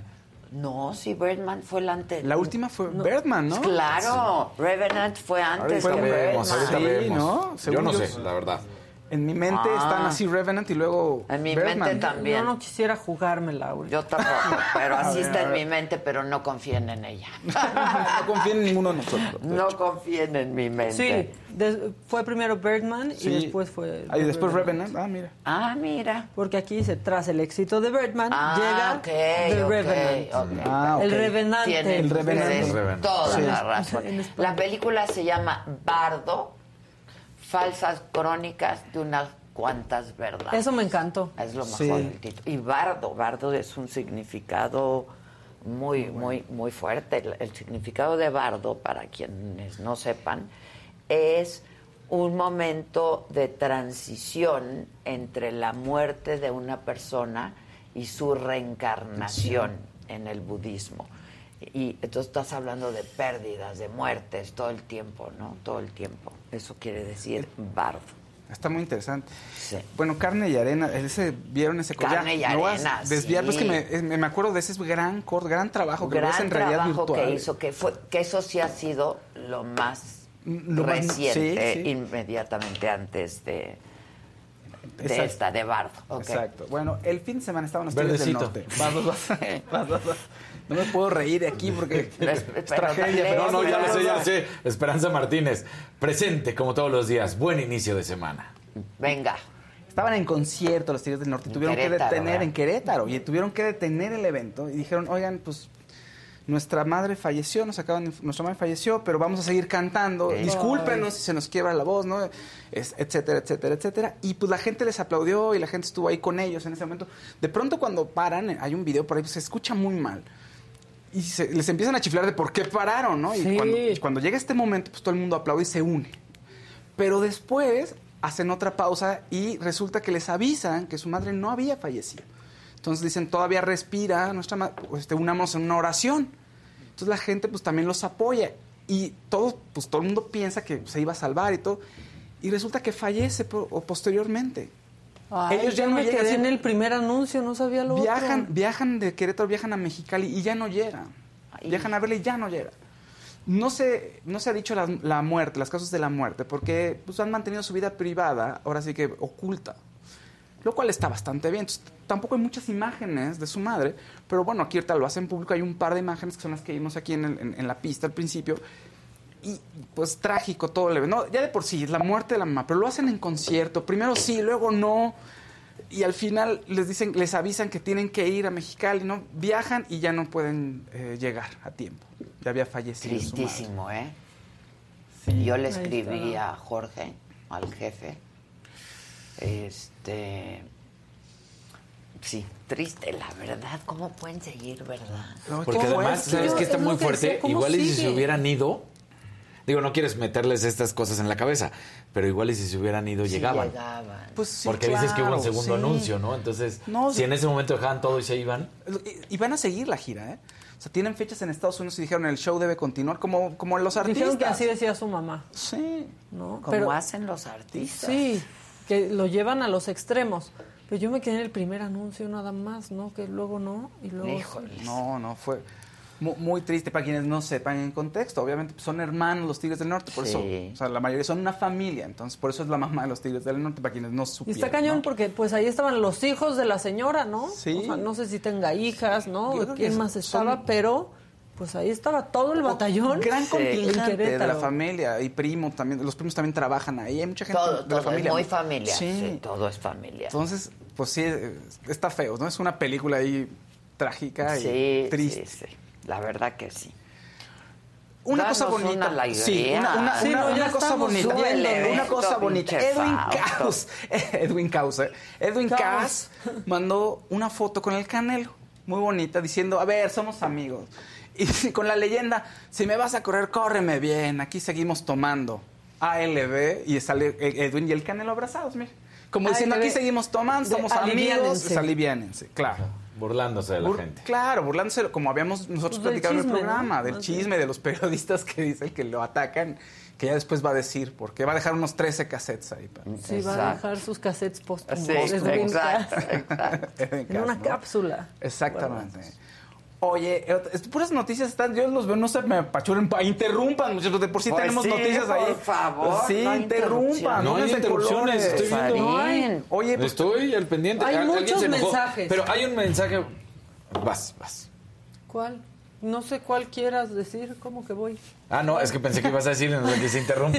O sea, sí somos equipo, pero no te leo la mente, Casarín. Es que Tere te decía, eh, Ade, no tengo tarjeta y no puedo depositar, pero te mando mucho cariño. Te ves guapísimo el día de muchas hoy. gracias. Alguien que me quiere al menos. Sí. Ah. Ya, entonces mejor no me como un Es- gusanito. di- di- No dije le Tere, pero es. Tete. Perdón, Tete, ah, Tete la. Tete, la Sí. Tete me quiere mucho, lo sé. Sí, sí. Bueno. Una de las tendencias fue Margarita, la diosa de la cumbia, porque salió de Masterchef Celebrity. Mi Margarita, que además la amas, no hay forma que no la quieras en el programa, pero sí su cocina. Dices, ya estaba yo esperando que le ocurriera a la pobre porque no daba una. casi. Malísima. Sí, sí. Entonces le tocó cocinar un guachinango en el reto de eliminación y lo filetea, pues no le quitó las espinas, ¿no? Ya, entre otras cosas. Entonces le dijeron, no, Margarita, pues sí has mejorado, pero, pero adiós. Entonces ya se fue y dice, a ver, aquí al ganador, pues con lo que ustedes va, al ganador con lo que va a ganar, sí pueden contratar a Margarita, la diosa de la cumbia, para un evento. Y ese fue su cierre de Margarita. Pues, ¿cuánto va a ganar? Un abrazo. No, pues una, una la nota. Porque ¿Sí? nadie se quiere ir, pero... ¿Pero cuánto es? Pero ¿saben cuánto es? Sí, sí, ahorita te digo. O ahorita sea, como que de a No, millón. es- sí, sí, sí, es una, es una cantidad considerable. Ahorita te digo cuánto, pero... A mí me cae muy bien la Margarita, A mí diosa también. de la cumbia. ¿Te acuerdas que en pandemia fue? Claro, Y ahí estuvo estuvo muy contando, divertida. y sí, sí, sí. Oigan, en una noticia triste. Salman Otra. Rushdie, el escritor... Hay mucha noticia triste, fea, de Salman Rushdie, el escritor. Pues resulta que ya no ven uno, perdió un ojo. Perdió la visibilidad de un del ojo ataque. y, y una- el movimiento en una mano después del ataque. El representante lo dijo, su agente literario dijo, ¿sabes qué? Pues es que fue, fue brutal. O sea, fueron 18, al pa- cerca de 18 puñaladas. Tres en el cuello Pues y que 15 no en el torso. Si a causa del, del- o sea, le- de las del cuello, pues eh, un- se lastimaron algunos nervios y pues ya no ve y no mueve la mano. Dice, está vivo y va a sobrevivir, dice la gente. Y no puedo decir más, pero pues Perdió, perdió. capacidad. Sí, sí, sí, tristísimo. Quien- para quienes no recuerden, bueno, hace un par de meses, Salman Rushdie, el escritor, pues fue atacado por un sujeto ahí al azar, lo apuñaló y el Ahora sí que la historia de esto es que publicó los versos satánicos, un libro sobre el, el profeta Mahoma, Sí, que eso está ¿cuántos prohibidísimo. años ya pasaron? O- 89 fue, fue en 89 y el Ayatollah Khomeini en ese momento le dijo, pues, No, o sea, Una fatua. sobre 30 ti. Sí, una condena. una condena. La fatua es una condena. y tenía además una recompensa a quien lo hiciera, a quien lo matara, o sea, en- y esto se ha O venido, se ha este venido cuate extendiendo. 18 puñaladas, pero no se va a llevar la, La recompensa. recompensa. No, va, a decir, pero le, le quité el ojo. No, así, pero ¿cuánto perdió el ojo. ¿Cuánto ya por el ojo? cuánto? No, no, no, terrible, No. terrible. Se me acaba de recordar y sí, um, guardaditos y este te va a reír, te va a hacer Reír. Pues bueno. es que Alegría. Ahorita voy a decir por qué, ¿eh? para aclarar. Dice Sandra Luz Hernández Muñoz en un amarillito. El mejor programa. Adela, mi mamá te conoció de chiquita Y aquí viene la parte que digo. Te recuerda muy bonita y tranquilita. Buen fin de semana. Ándale. Presuntos implicados. ¿Cómo hemos ¿Quién la cambiado? Sandra Luz Hernández Muñoz. ¿Cómo es que me conoció tu mamá de chiquita? Era una niña ahí. Y tranquilita. Tranquilita. Sí. Ya hay un verdecito, ¿eh? Roficu, en nombre de Tete, te mando para Venenito. Abrazos a todos y, a Tete. Qué Eso. bien, Roficu, tú muy bien. Y hay otro de amarillito que también no pasó. Eh, les mando mis remesas desde San Diego, California. Javier Eso. Torres. Las ¿Quién? remesas salvando. Javier Torres. Javier, Salvando. querido, las remesas salvándonos Sí, a a todos. Y ahora A te va a decir, dame las gracias, las gracias. Adela. Adela, Dame la gracia. la gracia. Dame la La gracia. gracia. Oye, es un millón de pesos cerca de lo que se ganan, ¿eh? Eso fue, eso es lo que... Igual eh, no es cifra está, oficial, pero... ¿no? Sí, pero... ojalá Ojalá gane. ¿no? ¿O qué? No, ya no ganó. Ah, ya Ya no. no ganó. No. Ella ya lo dijo, pues spoiler. Cuando estuvo... ¿Ella dijo? Cuando, bueno, O sea, ¿ya espero- terminó? Si fuera, ya, Sí, ya grabaron, ya. ya. eso ya se grabó. O sea, ella lo dijo cuando habló sobre el, el problema que tenía de la falta de trabajo. ¿Te acuerdas que lo platicamos aquí? Sí, aquí platicamos. Ella, no, pues dijo, no, ya salí. O sea, ya, yo salgo Creo antes. que tienes razón. Sí, lo Sí. habíamos comentado. A menos, a menos de que haya sido una estrategia o, o, o todos No, este, no, seamos no conscientes. no, presta a eso, no, no, no, pero no estrategia de decir que no tiene trabajo, sino que se le saliera en ese momento algo como para despistar un poquito. No lo creo, o sea, realmente Pero creo que Tatiana también había spoileado un poco, ¿no? Porque en el último día de grabaciones Mandó una foto. Subió una foto en donde pues ya se veían los que Estaba, estaban. Ah, sí, que estaba claro. Lorena Herrera Ajá. en esa foto, Alejandra Ábalos, Lorena Herrera, Gavito, me parece, y no sé si me está, me está- no sé si Carla Gascón quedó de los finalistas, pero por ahí, no, pero no, mi Talina no, no, se dice que no fue la ganadora, ¿no? Un verde, Miguel Martínez. ¿Creen que hubieran estado bien que los asistentes al concierto de los Tigres se hubieran ido al primer anuncio para que los hubieran dejado ir? No, pues uno es muy egoísta, nadie va a salirse de un concierto. Pero creo que no, No. hubiera importado si se iban. O sea, Fue la muy gente, al ¿no? principio del concierto. Porque hubieran dicho, se los recuperamos. Recuperamos. Exacto. ¿No? Nos vemos aquí Nos pronto. vemos. Sí. Pero no tenían la intención. Igual, mira, estamos especulando mucho, pero yo creo que si en ese momento sí se salen, quizás sí hubieran llegado, porque termina el concierto, en lo que hacen los arreglos de ir, de todo, pues pasa un, Ah, un no. par de horitas. O sea, Eh, no, pon tú que ellos se hubieran ido luego. Luego tienen su avión. Tienen su avión, o sea, tienen ahí no había- avión. Sí, no tenían que meterse a despegar.com. No, no. Pero no, yo creo que todo cambió porque pues la primera noticia que tuvieron es ya murió y dijeron, ok, a ver, ya murió, Pues el show vamos tiene a que estar. Claro. Y después les dicen que siempre no, o sea, si les hubieran dicho Ya primero estaba está enferma, muriendo. muy enferma. pues, no dicen, No no, se sabe. no quieren decir. Bueno, O sea, no han dicho nada todavía. ¿qué más? Fíjate que hay un artista plástico mexicano que Ay, está y fíjate desaparecido. que Roberto, Ah. ¿cómo? Sí, una- Samuel Magnot. Roberto es que tengo. A ver, espérate, ¿qué, qué pasó? Sí, un- una- el artista plástico Samuel Magnot. Resulta que salió de su casa el 19 de febrero. Él vive en Puebla. Y está desaparecido. No ha llegado. Y ya hay un, una de... ¿Desde qué fecha? Del 19, todo este fin de semana. Está desaparecido y hay un boletín de búsqueda, se está poniendo en redes sociales que si alguien lo ve, pues que digan dónde está. Y pues ahora sí que nadie sabe qué pasó, salió de su casa y, y, y él es el artista de Puebla, ¿no? Que ahorita vamos a ver un par de, De sí pinceladas obras. de sus obras, un Ajá. artista plástico. Y una de las cosas que ha hecho, que son más famosas, es que participó en, en los, a- en los arreglos y en la curaduría de lo que mandó Puebla al Vaticano para, el nacimi- para los nacimientos. Ah, para nacimiento. padre. ¿no? Tiene cosas muy bonitas. ¿eh? Sí, esa es una cachucha. Un casco, ¿no? De un Casco de esos de trabajador de los amarillitos, ¿no? Sí. Hijo. Intervenidos, está padre. No, pues sí estás cañón hoy, Fausto, ¿eh? Roberto Dircio, Dircio dice, saludos desde Portland, Oregon. ¿Para cuándo un segmento de Faust y Klaus? Ya, ya tenemos fecha. Estamos trabajando Ya- en eso. ya sí. tenemos, ¿eh? Sí, sí, sí. Ya Ah, se te indicó. Ya se me informó, estoy. Ok. Sí, sí. Aquí se les quiere un abrazo. Shailene Sánchez Pérez, saludos desde Puerto Rico. Victoria Segura, iluminan mis mañanas. Maca, presume tu tacuche. Ándale, sí, ¿Qué Maca. Está bien Ah, ¿el bonito. saco? Sí. Uh, ya es. Miren, ya tiene su tiempo. La verdad, ya. Lo que pasa es que ya vuelve a ser la época De otra usa- vez de de. Y así ya se les Hoy olvidó. No hacía tanto frío No, como no. lo- la verdad. No, no. Ayer De un sábado calorón. para domingo Ayer hizo mucho frío. Mucho frío, y Sí. me dijeron. Y que ayer estuvo muy frío también. Sí. Pero ya- no, aquí- un calorón en la tarde. Sí, no, no, no, ajá. Ya en la tarde. Ah, tú me escribiste y me dijiste hace un frío. En la mañana. Y entonces salí de mi casa con suéter, con chamarra. ¿Y en la tarde? No, o sea. ¿A dónde fuiste? ¿A dónde se comer, te mandó? A comer. 28 ¿No grados. fuiste a la diligencia? ¿Sabes cuánta cola había? No, ¿qué onda con eso?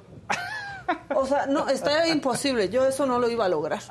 Eso está muy difícil, pero hay que ir persiguiendo por tiendas. Ya. Aida a la vez, saludos desde San Diego, California. Besos a todos. Venga, el que sigue, por favor. Vamos, la que sigue, Kevin. La que sigue, por favor. Venga.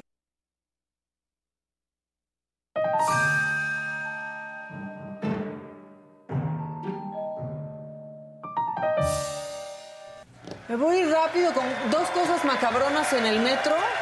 Primero, un intento de suicidio. Estuvo muy extraño. Eh, pongan las imágenes, porfa, y les voy contando sobre el video. Porque, pues, no podían mover a este hombre de ahí. Después de varias horas, consiguieron resguardarlo, pero, pues, ahí, este, quería acabar con su vida. Luego, en el Metrobús, o sea, todo es del transporte público. En el Metrobús, pues dos mujeres que dicen que aparentemente se les habían pasado las copichuelas, pues este, se andaban descontando a dos polis que la verdad no sabían cómo reaccionar ante esta situación. O sea, cero listos para dos mujeres borrachas en el Metrobús los policías. La verdad, es un realismo mágico, ¿eh? Este video, todo lo que todo lo que sucede, pongan tantito el audio. ¿Ves? La sacan. El audio. Y ahorita tómala. Y entonces la otra ya afuera regresa, pero a patadas. Qué manera de contestar de los policías, la verdad, fatal. Pues nada más como que las están... ¿Qué? Pues parece, o sea, las están Conteniendo, sacando, supuestamente, pero- conteniendo, pero... de pronto sí sueltan también el golpe y no las no logran contenerlas ni es como que tienen Bueno. un procedimiento correcto para hacerlo. Bueno, ahora bien, vámonos a lo macabrón, lo macabrón que sale del, del erario, la ida y las amenazas. Uh. Ahora le tocó a Monreal. Primero este tuit salió. Atención Monreal, nos vemos a las 8 pm en el martes del jaguar. Ahí está, con la foto de circunstancia de Monreal y todo. Y después, después, ¿qué sucedió? Dijo que siempre no. Para no generar malas interpretaciones, he decidido no tocar el tema de Ricardo Monreal, por lo que también bajaremos el anuncio anterior. Bajan la foto. ¿Qué pasó después? Monreal da una entrevista que parece ya también anda haciendo unas pausas que parece que anda dando sermón Ricardo Monreal, pero entonces hace esta declaración Ricardo Monreal.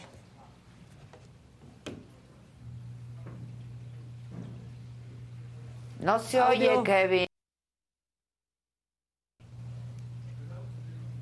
Pero sí se está oyendo.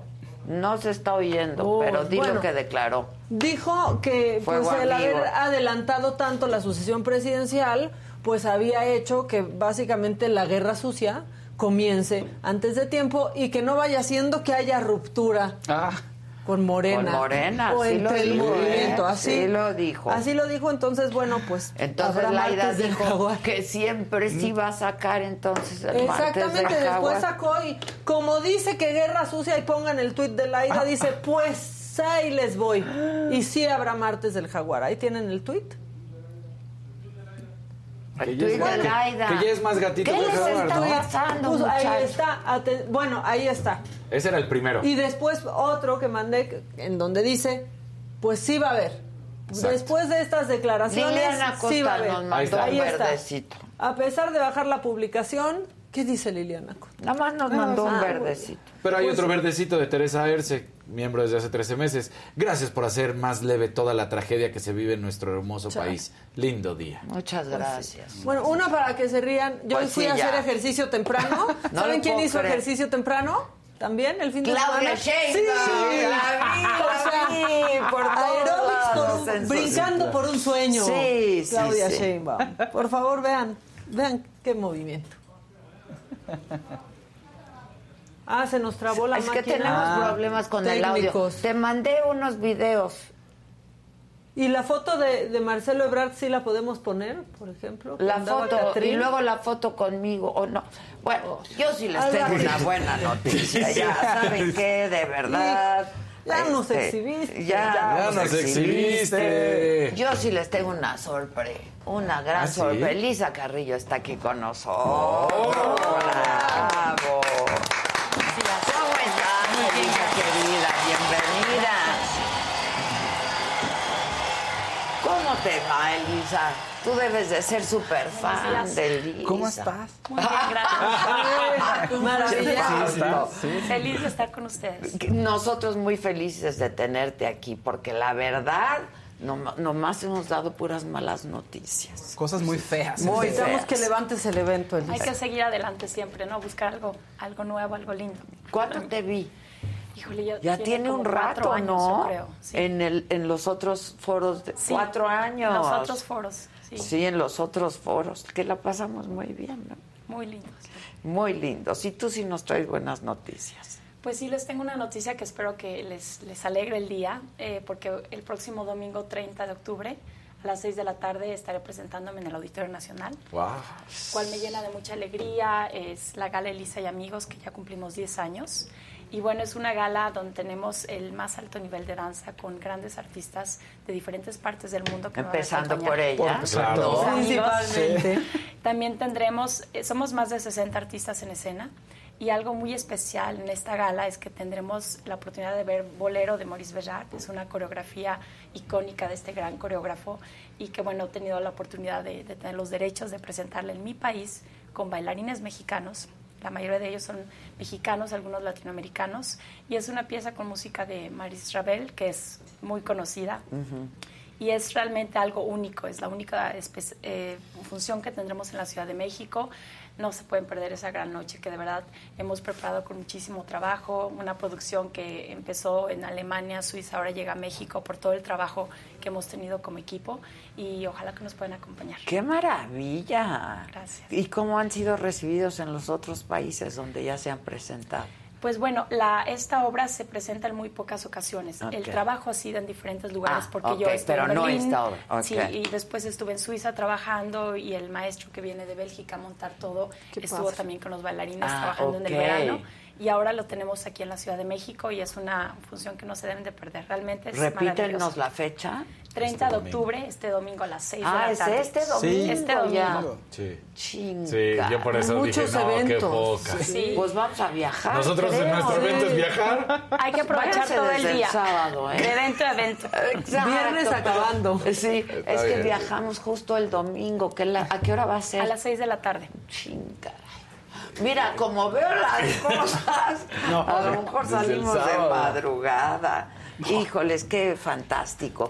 Y también incluye otras primeras bailarinas. ¿no? Claro, tenemos primeras bailarinas del American Ballet, del Ballet de Dortmund, del Ballet de Múnich, del Ballet de Berlín. Tengo otras compañeras que nos acompañan, además de bailarines que vienen con ellas también de diferentes compañías, también del American Ballet, de Múnich.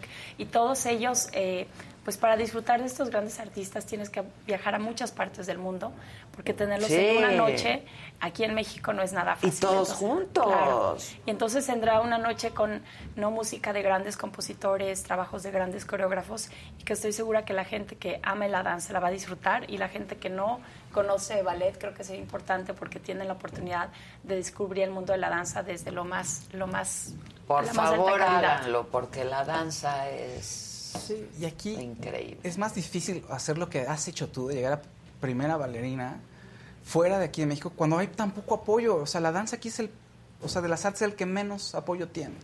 Sí, realmente fue, tuve la oportunidad de, de irme cuando estaba más chica Sí, y fue donde fue. comencé este camino, pero justamente eso es una de las misiones que yo tengo, volver a mi país y promover la danza, porque creo que es una manera maravillosa de cambiar a nuestra sociedad, es otra manera de apoyar a las jóvenes gener- generaciones de tener otro camino en su vida y es justamente la misión que tengo, promover la danza, que la gente la conozca, la disfrute y es por eso que también hago este tipo de espectáculos. Pero ¿qué tal la ves? Y es una bailarina. Sí, o sea, pero la no, postura. claro, O sea, claro. debe enderecer. Sí. Poner de pie. Hacemos derechitos ahora. Es una bailarina y nosotros aquí todos fodongos. yo.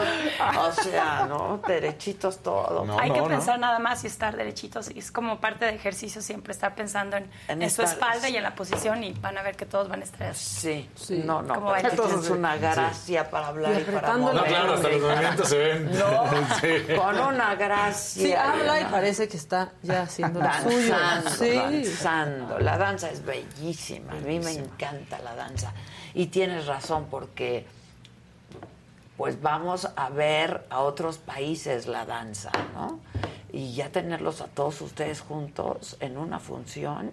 Wow, que todos vienen maravilla. felices a México porque es un país maravilloso y, y además tienen la ilusión de- del- del público mexicano que siempre es tan cálido. ¿Y han ensayado? Sí, yo de hecho estoy todos los días en ensayos, eh, ya con también los bailarines para bolero y nos- mis amigos que vienen van a estar aquí el jueves porque también la altura es algo que, que te, te cuesta Claro, te tienes que- sí, sí, sí, sí. entonces ya todos están ahorita ensayando en, en el país en que se encuentran y nos vamos a ver aquí desde el jueves y ya ensayar la gala. Juntos. Completita, Completa. todos Para que juntos. se vayan aparte aclimatando. No, sí es bien Sí, difícil sí, la sí. altura y para, Claro. para hacer ejercicio, o sea, para la danza. Sí, es como un- claro. un gran reto, no solo el, no el escenario y lo que, se- lo que el público espera de ti, sino también esa parte que tienes que prepararte mucho. Todos los que vienen a México saben que tienen que hacer extra, algo extra para poder llegar y Claro, estar. claro. bien. Oye, ¿y tú sigues en Berlín? Sigo en Berlín. ¿Y qué tal? Pues muy bien, la verdad es que me encanta Berlín, es una ciudad bellísima, con grandes oportunidades para los artistas. eh, pues De todo tipo, ¿eh? De todo Artistas tipo. de todo sí, Sí, tipo, sí, la la, verdad. cultura en general es algo muy importante y bueno, pues aprovecho cada vez que puedo venir a mi país y seguir haciendo eventos y cosas que veo allá, lo, lo más innovador de la danza, trato de traerlo a México. Y ya estás casada. Y... Casada y tengo una hija preciosa. ¡No! Sí, Wow. de, ¿De seis qué? años. De seis sí, sí. años. Entonces ya habíamos quizá platicado de ello. ¿Hace cuánto te casaste? Uy, ya tiene 15 años que me casé. Con un... un primer bailarín ruso. Sí, eso sí me habías Sí, sí, sí. platicado. Sí, que sí, sí. también está conmigo en la gala. Y ya sabes hablar alemán y ruso. y- Claro, y él también habla español. Ándale. Sí, Ándale. de hecho, mi hija es trilingüe, habla los tres idiomas por, por el ritmo de vida que tenemos. ¡Qué maravilla! ¿Y ya baila? Sí, también quiere ir a clases de ballet. Creo que es después de ver a los papás. eh, Pues bailarines, Sí, oye, Sí, sí, Y le claro. encanta el canto, el piano. Entonces, bueno, vamos a ver qué es lo que ella Pero sueña. ya estudia piano. Sí, ya empezó porque no lo pidió. Entonces, lo que queremos es abrirle las, ¿no? Claro, las, las opciones, Y sobre sí. todo que es muy lindo que está cercana al teatro, a la ópera. Entonces, Sí, entrar qué al maravilla. coro de la Deutsche Ópera también le, le gusta cantar. Entonces, vamos a ver Wow. qué quiere. ¡Wow! Sí, está maravilloso. Pues viendo a los papás bailar. Pero los dos primer primeros bailarines, Los los, dos. dos, ahí- sí, no, de sí. pronto no hay pique ahí como. No, cre- hemos crecido juntos toda Sí. la carrera juntos, entonces es creo que es una parte de orgullo, ¿no? De que Claro. los dos nos, nos ayudamos, todos nuestros proyectos los hacemos juntos, entonces es, es muy lindo, Y ha- has ido a Rusia, muchas veces. pero no recientemente.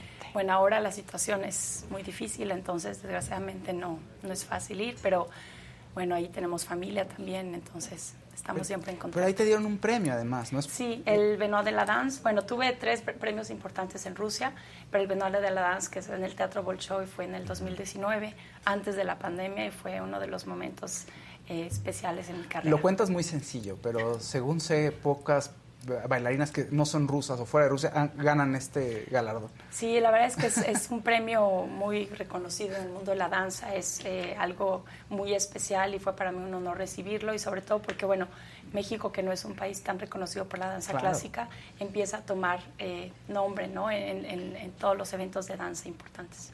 Ahora, parece que flotan ahí, ¿no? Sí. Pero es, es un dolor, ¿no? Este, Constante. Constante. Constante. Sí, es, es, el dolor es parte de tu día a día, o sea, hay dolores, digamos, Y generas sanos. resistencia. Sí, ¿no? aprendes también a, ¿no? a trabajar con dolores, a veces si te lastimas, eh, aprendes a saber cómo, cómo cuidar tu cuerpo para salir adelante, a pesar de que si tienes una presentación.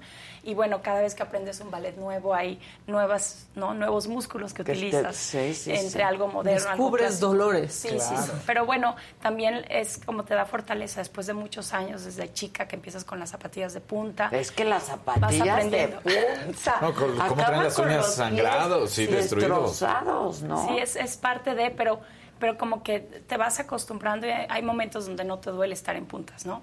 Eh, pero es parte de, de nuestro trabajo y de también saber cómo cuidarte, porque cuando te despiertas es cuando te, te sientes esos El dolores. dolor, exacto. Los primeros Ya cuando pasos. estás bailando. Ya cuando empiezas, ¿no? De verdad que empiezas a hacer tu entrenamiento y es como medicina inmediatamente, ¿no? Escuchar la música y respirar y hacer tu, tu entrenamiento te ayuda a que tu cuerpo vuelva a estar bien. Claro, y deben tener un umbral al dolor bastante alto, Sí, ¿no? bastante, bastante. Bastante. A alto. veces hay cosas, te puedes lastimar en la función y, y la gente sigue y después te das cuenta que no, algo Se te dobló el tobillo, Sí, sí, que sí. traes un esguince, los o algo sí, claro. Oye, por las historias que hemos visto en el cine, por lo que se cuenta, la rigurosa disciplina que implica estar en un ballet y todo el esfuerzo físico, es...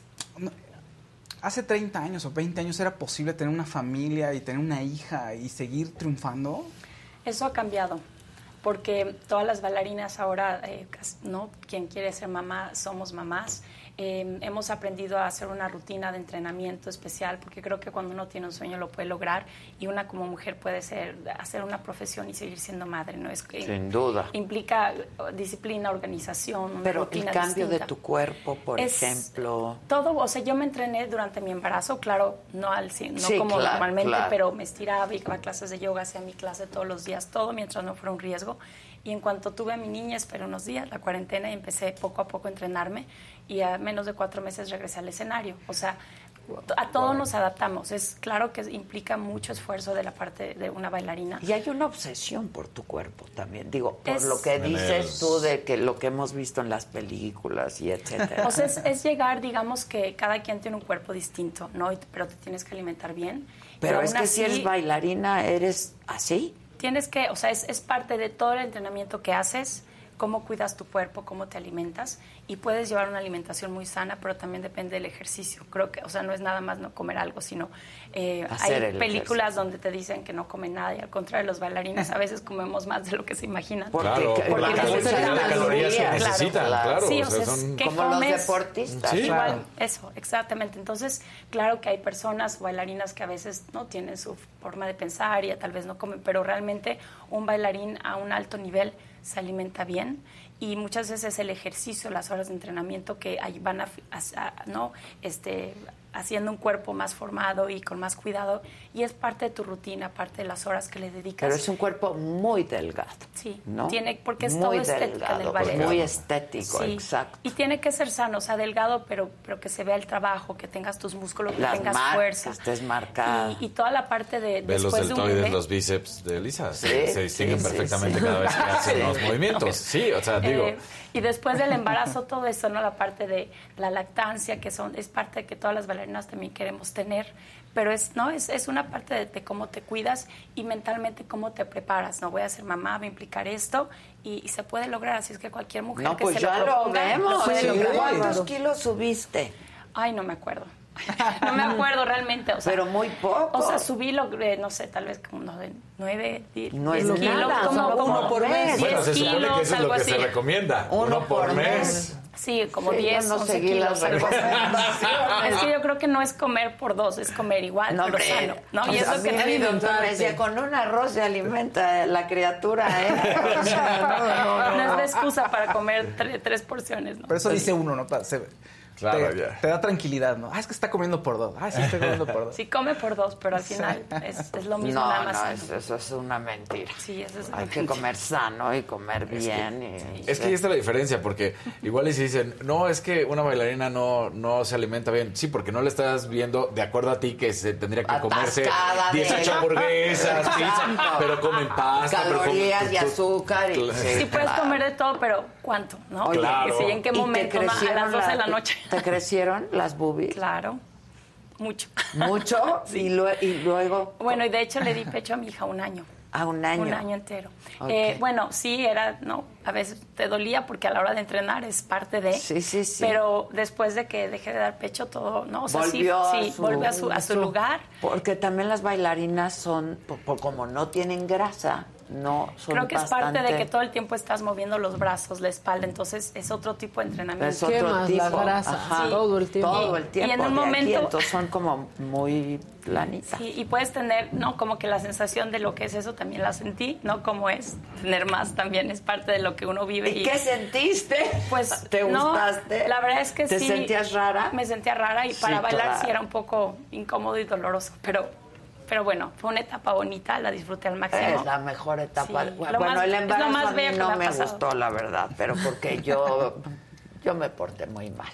Este, pero me fue muy bien, o sea, tuve un muy buen embarazo. Yo fue Pero bellísimo para mí todo. Es bellísimo, Bellísimo, bellísimo. ¿Tienes foto?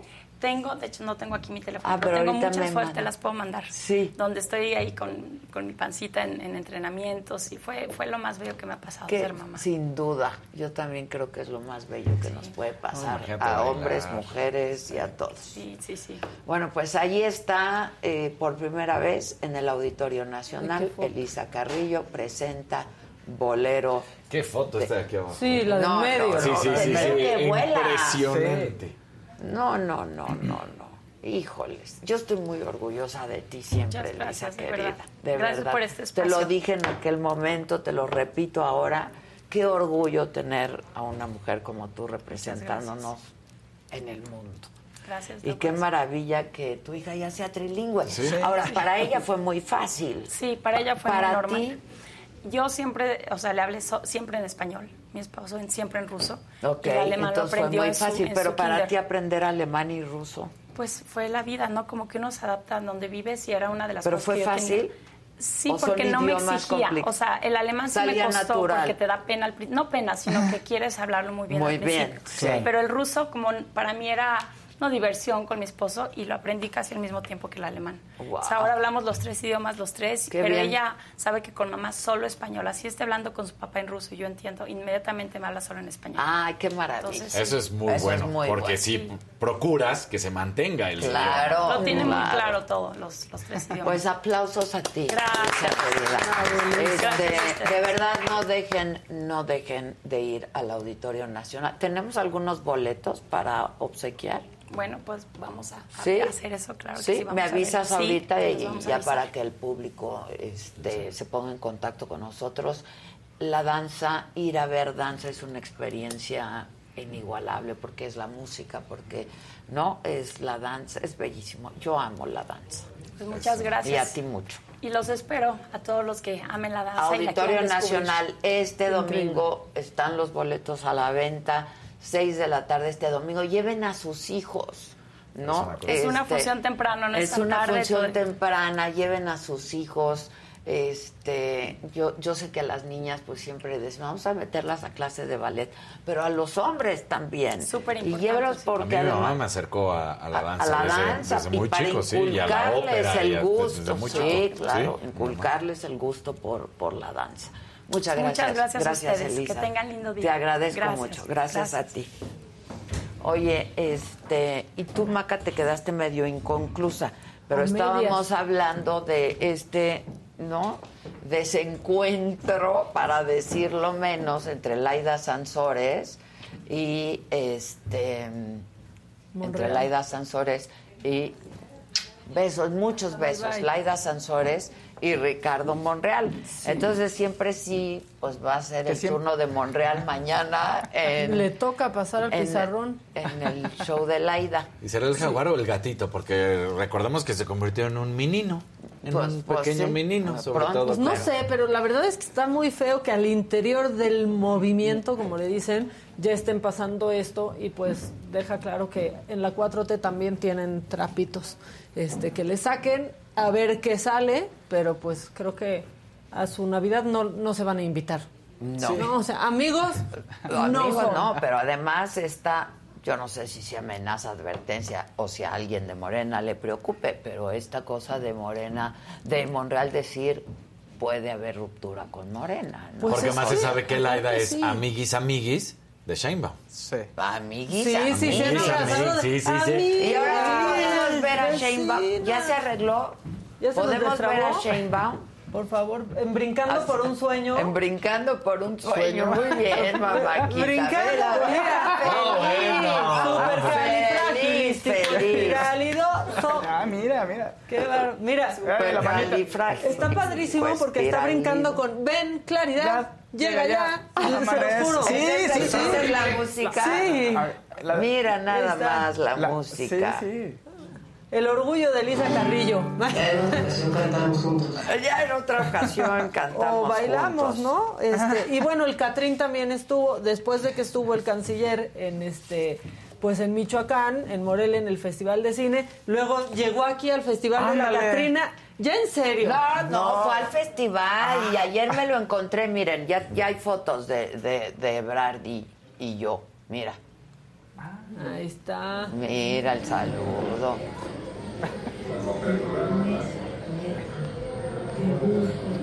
Ya quedamos de que nos vamos a ver, que nos vamos, que nos vamos a tomar un café. Muy No, bien. Ya para que me diga, pues, Lo- ¿qué le hice al carnal? ¿Qué Qué pasó? bueno. Le dije, ¿qué te hice, carnal? Que no me quieres dar una entrevista. Y no, sonrió y saludó. Sonrió y Qué bueno que lo viste antes de que fue al Pintacaritas. No, porque así no, sí se pudieron estás dar beso. equivocada. La vi después del Pintacaritas porque ah, la Eso no, Catrina ya fue en la. Ciudad de México. Ah, porque ayer hubo desfile Ajá. también. Pero así Allá. sí se pudieron abrazar bien si no hubieras Sí. quedado con Toda- media sí, Catrina. Sí, sí, sí, sí. Pero a propósito de esto que dices de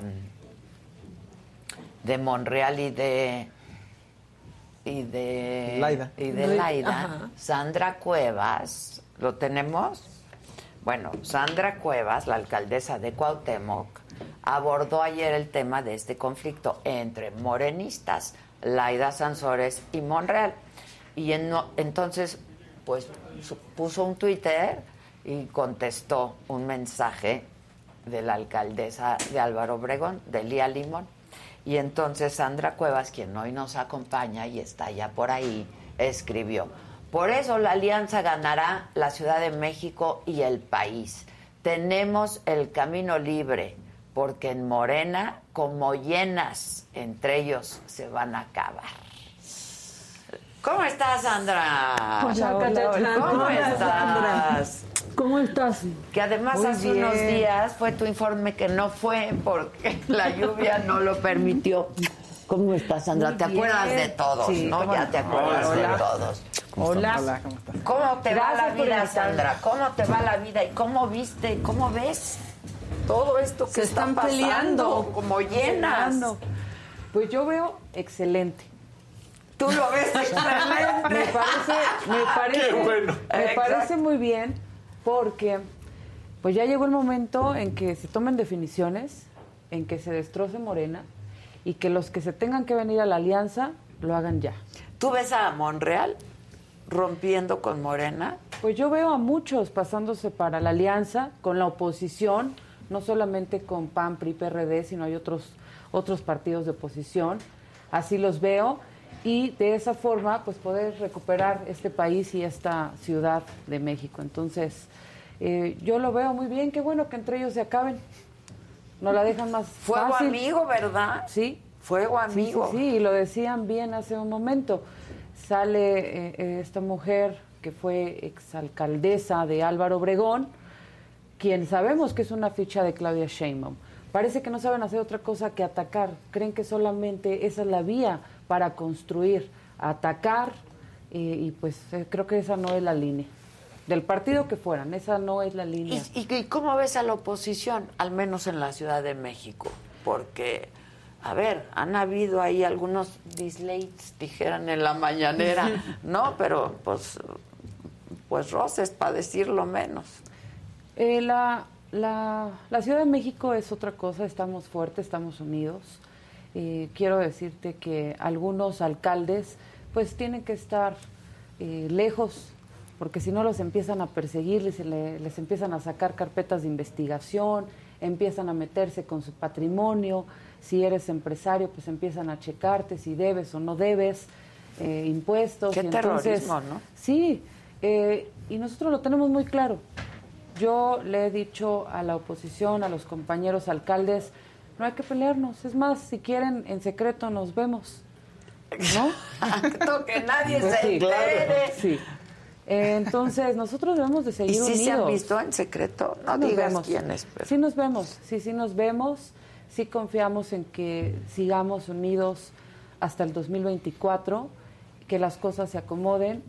Yo considero que se viene un gran año para, para nuestro país. Parecen las cosas muy difíciles, pero después de la adversidad viene la calma y ya llegó Bueno, el vamos tiempo. a ver qué pasa en el Ya Estado llegó- de México. No, yo y creo en que ya llegó el tiempo, que en el 2024 ya se vaya Morena, tanto de la ciudad como del país. ¿Sí lo ves? Sí. Hay algo que no entienden muchos de Morena. Y no lo entienden porque no son personas en su mayoría estudiadas. La mayoría son porros. Entonces nunca se han pu- puesto a leer un libro que se llama El perfil del mexicano. Los mexicanos somos de aguante. Esa es la palabra, Sí, lo ¿cómo definen. aguantamos? Aguantamos, aguantamos, aguantamos. Pero el día que nos cansan y el día que juegan con nuestra fe, con nuestra esperanza, como lo hizo el licenciado Andrés Manuel López Obrador, en ese momento se acaba todo. Es en el 2024 cuando seguramente vamos a salir a votar en contra de, de Morena. Pero tú sientes verdaderamente que hay este sentimiento de decepción, incluso de traición por parte del presidente a sus votantes. Sí, por supuesto, porque él prometió muchas cosas. Él prometió que llegando se iba a acabar la corrupción, que llegando nos íbamos a convertir en una en una ciudad, en un país totalmente seguro y es todo lo contrario. Corrupción, vemos muchos actos de corrupción. Sí están acabando con algunos y los están metiendo a la cárcel, pero y los que están, o sea, nada más cambiaron de corruptos. De personaje. Ahí hay peores. Y peores. Y hay peores. Y peores, porque además eh, le, le muestran una cara que no son a, a los habitantes de, este país y son peores. Híjoles. Pues a ver qué pasa, ¿no? Yo, yo creo que una aduana importante va a ser el Estado de México y Coahuila, las elecciones del año próximo. Este, mientras, pues sí, peleándose unos con otros. Yo creo que yo coincido contigo en que hay, hay gente de Morena que sí se siente decepcionada. No sé la base de Morena, ¿eh? Este, pero ahí anda el secretario de, de Gobernación, este, por todos lados, ¿no? Por todos los estados, etcétera. ¿A ti cómo te va? Este, es, es tu alcaldesa. ¿eh? Es mi alcaldesa. Tenle respeto. No, le tengo respeto, pero aparte siempre mando tweets y digo, oye, es que esto, no sé qué, y a la alcaldía y luego, luego. ¿Pero por A qué? mí así ¿Porque me ha te pasado. conoce o, o así no, pasa? contesta muchos tweets. Cuéntanos, bueno, yo a te veo siempre... cuéntanos. ¿Tú, ¿Tú manejas tu Twitter? Yo, yo, te manejo veo contestando ahí todos los tweets. ¿A qué y de, hora, eh? Atiendo. Y van para allá. Y así va mandando ¿A gente. qué hora lo haces? Pues, en, en todo momento, en todo momento, yo creo que dejo de escribir hasta las 3 de la mañana, todos los días. Todos los días. Me encanta lo que hago, yo amo mi trabajo, amo estar en la alcaldía Cuauhtémoc, me gusta mucho atender a la gente. A veces, pues, eh, no, no hay las formas adecuadas para que nos pidan las cosas y mi equipo se molesta, pero les digo, a ver, los vecinos y las vecinas para eso nos pagan. O sea, si quieren nos hablan bien y si no, no. Nosotros estamos para servir, para atender los servicios urbanos. Nos hace falta mucho. Eh, nos vamos a, a meter más, más a las, a las calles. Hace falta mucha reparación, hace falta muchos servicios urbanos y, y nos vamos a meter. Yo soy una mujer muy objetiva, no me gusta decir eh, que todo está magnífico cuando hace Cuando falta. ves los problemas, Cuando es que vemos también. todavía baches, cuando vemos que hay este, temas, temas graves de, de tubería, cuando hay todavía que hacer arreglos en mercados públicos, en deportivos. Sin embargo, sí hemos avanzado. En un año hemos avanzado en baches, teníamos 16 mil baches, eh, pudimos hacer más de 10 mil. Luminarias. luminarias. A mí luminarias me Sí. parece fundamental, ¿eh? ¿Tú Porque- cómo Porque ves se el- ve todo. Es por- más seguro. Sí, y es lo más importante. Pero tú cómo Claro, ves el hecho de que pues tú estás luchando por tu alcaldía y estás mejorando y estás haciendo las cosas y de repente la jefa de gobierno se va de gira y dice, ay, pero no se preocupen porque me descuentan el día.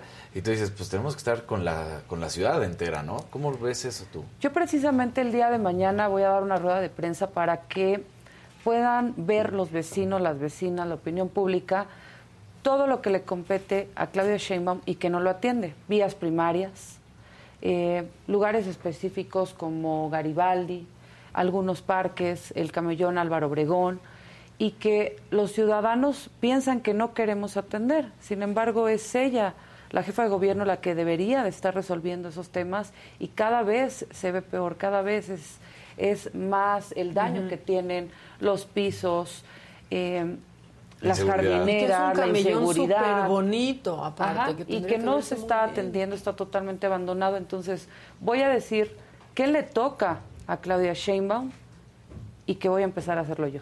O sea, no es solamente un aviso de qué no estás haciendo, Pero lo voy a hacer yo. hacer yo. Pero ¿por qué? Pero ¿por qué? Porque no quiero que al rato me sancionen. Porque ya para todo me sancionan. ¿Por qué hice? ¿O porque no hice? Entonces, prefiero que me Pero sancionen puede- porque sí hice. ¿Se puede trabajar así, Sandra? Pues no se puede, pero imagínate si yo me quedo esperando a que ella quiera, no va a querer nunca. ¿Por qué? Porque a ella le conviene tener una alcaldía descuidada para que los habitantes Piensen que perciban, piensen que nosotros no estamos trabajando. Entonces, aquí yo prefiero que me corran por haber hecho y no por no haber hecho las cosas y quedarle mal a los vecinos y a las vecinas.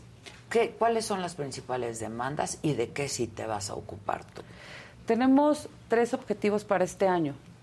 Los tengo muy claros. Se va a invertir el presupuesto del próximo año a partir de este mes en lo siguiente. Quiero ser la alcaldía más iluminada de toda la Ciudad de México. Bien. Vamos a invertir en, pla- en plazas, parques, jardines, que toda la gente que vaya a Parque México, Parque España, Parque Pushkin, eh, Plaza Reina de Los Ángeles, a Kiosco Morisco, todos los que vayan, que se lleven una grata experiencia. Nosotros nos visitan gente eh, de toda la Ciudad de México, entonces quiero que se lleven la mejor experiencia de nuestros parques, De espacios toda la Ciudad de públicos. México y de Y los turistas del extranjero, Así es. no, no nada más locales. Y el tercer objetivo, yo me comprometo a que este año no van a haber un solo bache en la alcaldía, uno solo. En eso se va a invertir el presupuesto. ¿Te va a alcanzar? Nos va a alcanzar. Porque sí hay mucho bache. porque Hoy ha, No hoy ha pasado, baches, luminarias, sí. Coladeras Hoy ha pasado algo muy interesante. Lo que no ocurría hace un año y medio, hoy está pasando, que es apoyo de la iniciativa privada. No confiaban en el gobierno de la alcaldía Cuauhtémoc, debo decirlo. No confiaban en que fuéramos a ganar, no confiaban cuando estábamos, no confiaban en que nos íbamos a quedar. Sí, claro. O sea, sí pensaban en una Que destitución. ibas a quedarte, sí, sí, sí, sí. Y entonces, de dos meses a la fecha hemos recibido mucho apoyo. Yo no sé si antes se acostumbraba a que daban un diezmo, a que daban dineros por debajo de la mesa. Aquí no, entonces yo les hablo abiertamente a los empresarios. O sea, a mí no me den nada, no me hace falta, no, no necesito que me den dinero porque yo les entregue un contrato. Mejor dale algo a la alcaldía. Arréglame banquetas, arréglame eh, parques, regálame luminarias y eso es lo que estamos haciendo. Oye, Sandra, ¿buscarás algún equipo especial en cuanto, por ejemplo, ahorita que hablabas de los baches? Porque es irreal que en México eh, no, no se entiende que van a repavimentar una calle, no terminan de repavimentar y ya tienen un agujero. O que los parches, ¿no? Cómo se va repavimentando. Que dices, ¿por qué no se puede Que hacer? sigue habiendo bache. Porque, Exactamente. Claro. de todos modos. No, pero es que eso ocurre porque solamente llegan y tapan el bache. No debe ser así. Los trabajos que está haciendo el gobierno de la alcaldía Cuauhtémoc es llegar a una calle y la calle completa se levanta, es decir, se rompe la carpeta asfáltica y ya después se pone una nueva carpeta asfáltica. Si, Si no, no nosotros no, rompemos, en tres, seis meses vuelves a tener el O sea, es mismo un- es problema. poner un curita. ¿no? Exactamente. A- a y muchos Un eh, y muchos pero que no dura nada. ¿no? Exactamente, muchos lo han hecho porque es un negocio de siempre. Nosotros no, prefiero hacer un trabajo bien hecho que les van a durar de 6 a 10 años. 6 años si es una vía en donde pasen camiones Ya. pesados y si no debe durar forzosamente 10 años. Es que yo, yo, yo, yo, vas a otros países y dices, pues no hay baches. No tienes que ir con cuidado en la banqueta. Exacto. En la banqueta hay baches en la y luego banqueta. llegas aquí a la Ciudad de México y está rota. Sí. Está o las rota. jardineras. Y O el las cableado. jardineras. El cableado. El cableado. Vean Pues eje mira, central. aquí afuerita. Por todos lados. por Eh, caídos, por todos lados, tirados, sí, que ya no, ni no puedes sirven. entender cómo existe eso. Pasó algo que me llamó mucho la atención y por eso es que vamos a hacer la rueda de prensa. Está el Monumento a la Revolución en donde llegan miles de personas a visitarnos, que además la jefa de gobierno por esa competencia que tiene con una alcaldesa lo invadió de puestos. Está lleno de puestos el Monumento a la Revolución. Les aviso vecinos, vecinas, no soy yo quien autoriza esos puestos. Entonces, llenó de puestos, se, se ha estado llenando al mismo tiempo de baches. Sin embargo, el Monumento a la Revolución estaba con unos bloques color blanco. Ese era el piso. Entonces se abrió el monumento, el piso del Monumento a la Revolución. Llegó la gente de servicios urbanos de gobierno central, de la jefa de gobierno, y puso asfalto. Entonces se ve fatal. Si tú tomas una foto al Monumento a la Revolución, ves el asfalto, los cuadros blancos y luego el Monumento a la Revolución. ¿Cómo haces eso en un monumento que visitan miles de personas? Claro. Y lo mismo hace, o sea, nada más llegan y cubren. ¿Por qué? Porque ya no le invierten. Porque prefiere estar gastando en una campaña que no va a ganar. En lugar de estar arreglando. Ya de en más, lugar, ya de en lugar de estar arreglando. ¿Por qué crees que no va a ganar? Yo creo que ella va a ser la candidata. Mira, aquí en la mañana ya descartaron a Ebrard, ¿no? Este, Jorge Maínez. Luego, este, tú ya descartaste. ¿Quién va a quedar? ¿Adán Augusto? Pues sí puede ser la candidata, por eso no quiere decir que gane. vaya a ganar? O sea, sí, sí seguramente va a ser la candidata Híjoles, con y es lo el mejor del y es lo mejor que le puede pasar a este país que ella sea la candidata. ¿Por qué? Porque no tiene carisma, porque no le gusta a la gente y porque en la oposición seguramente ahorita los que se están peleando pues puede, no sé, yo lo digo como ciudadana, como una simple alcaldesa pues puede ser que esos a los que se están peleando y peleando, pues si no los quieren en Morena se van a ir a otro lado. ¿Cómo? Tienen ¿Por que- qué? y el otro ¿Cómo? lado ¿Cómo? ¿Cómo? No, no, no, y no solamente él, pues también puede ser Marcelo Ebrard.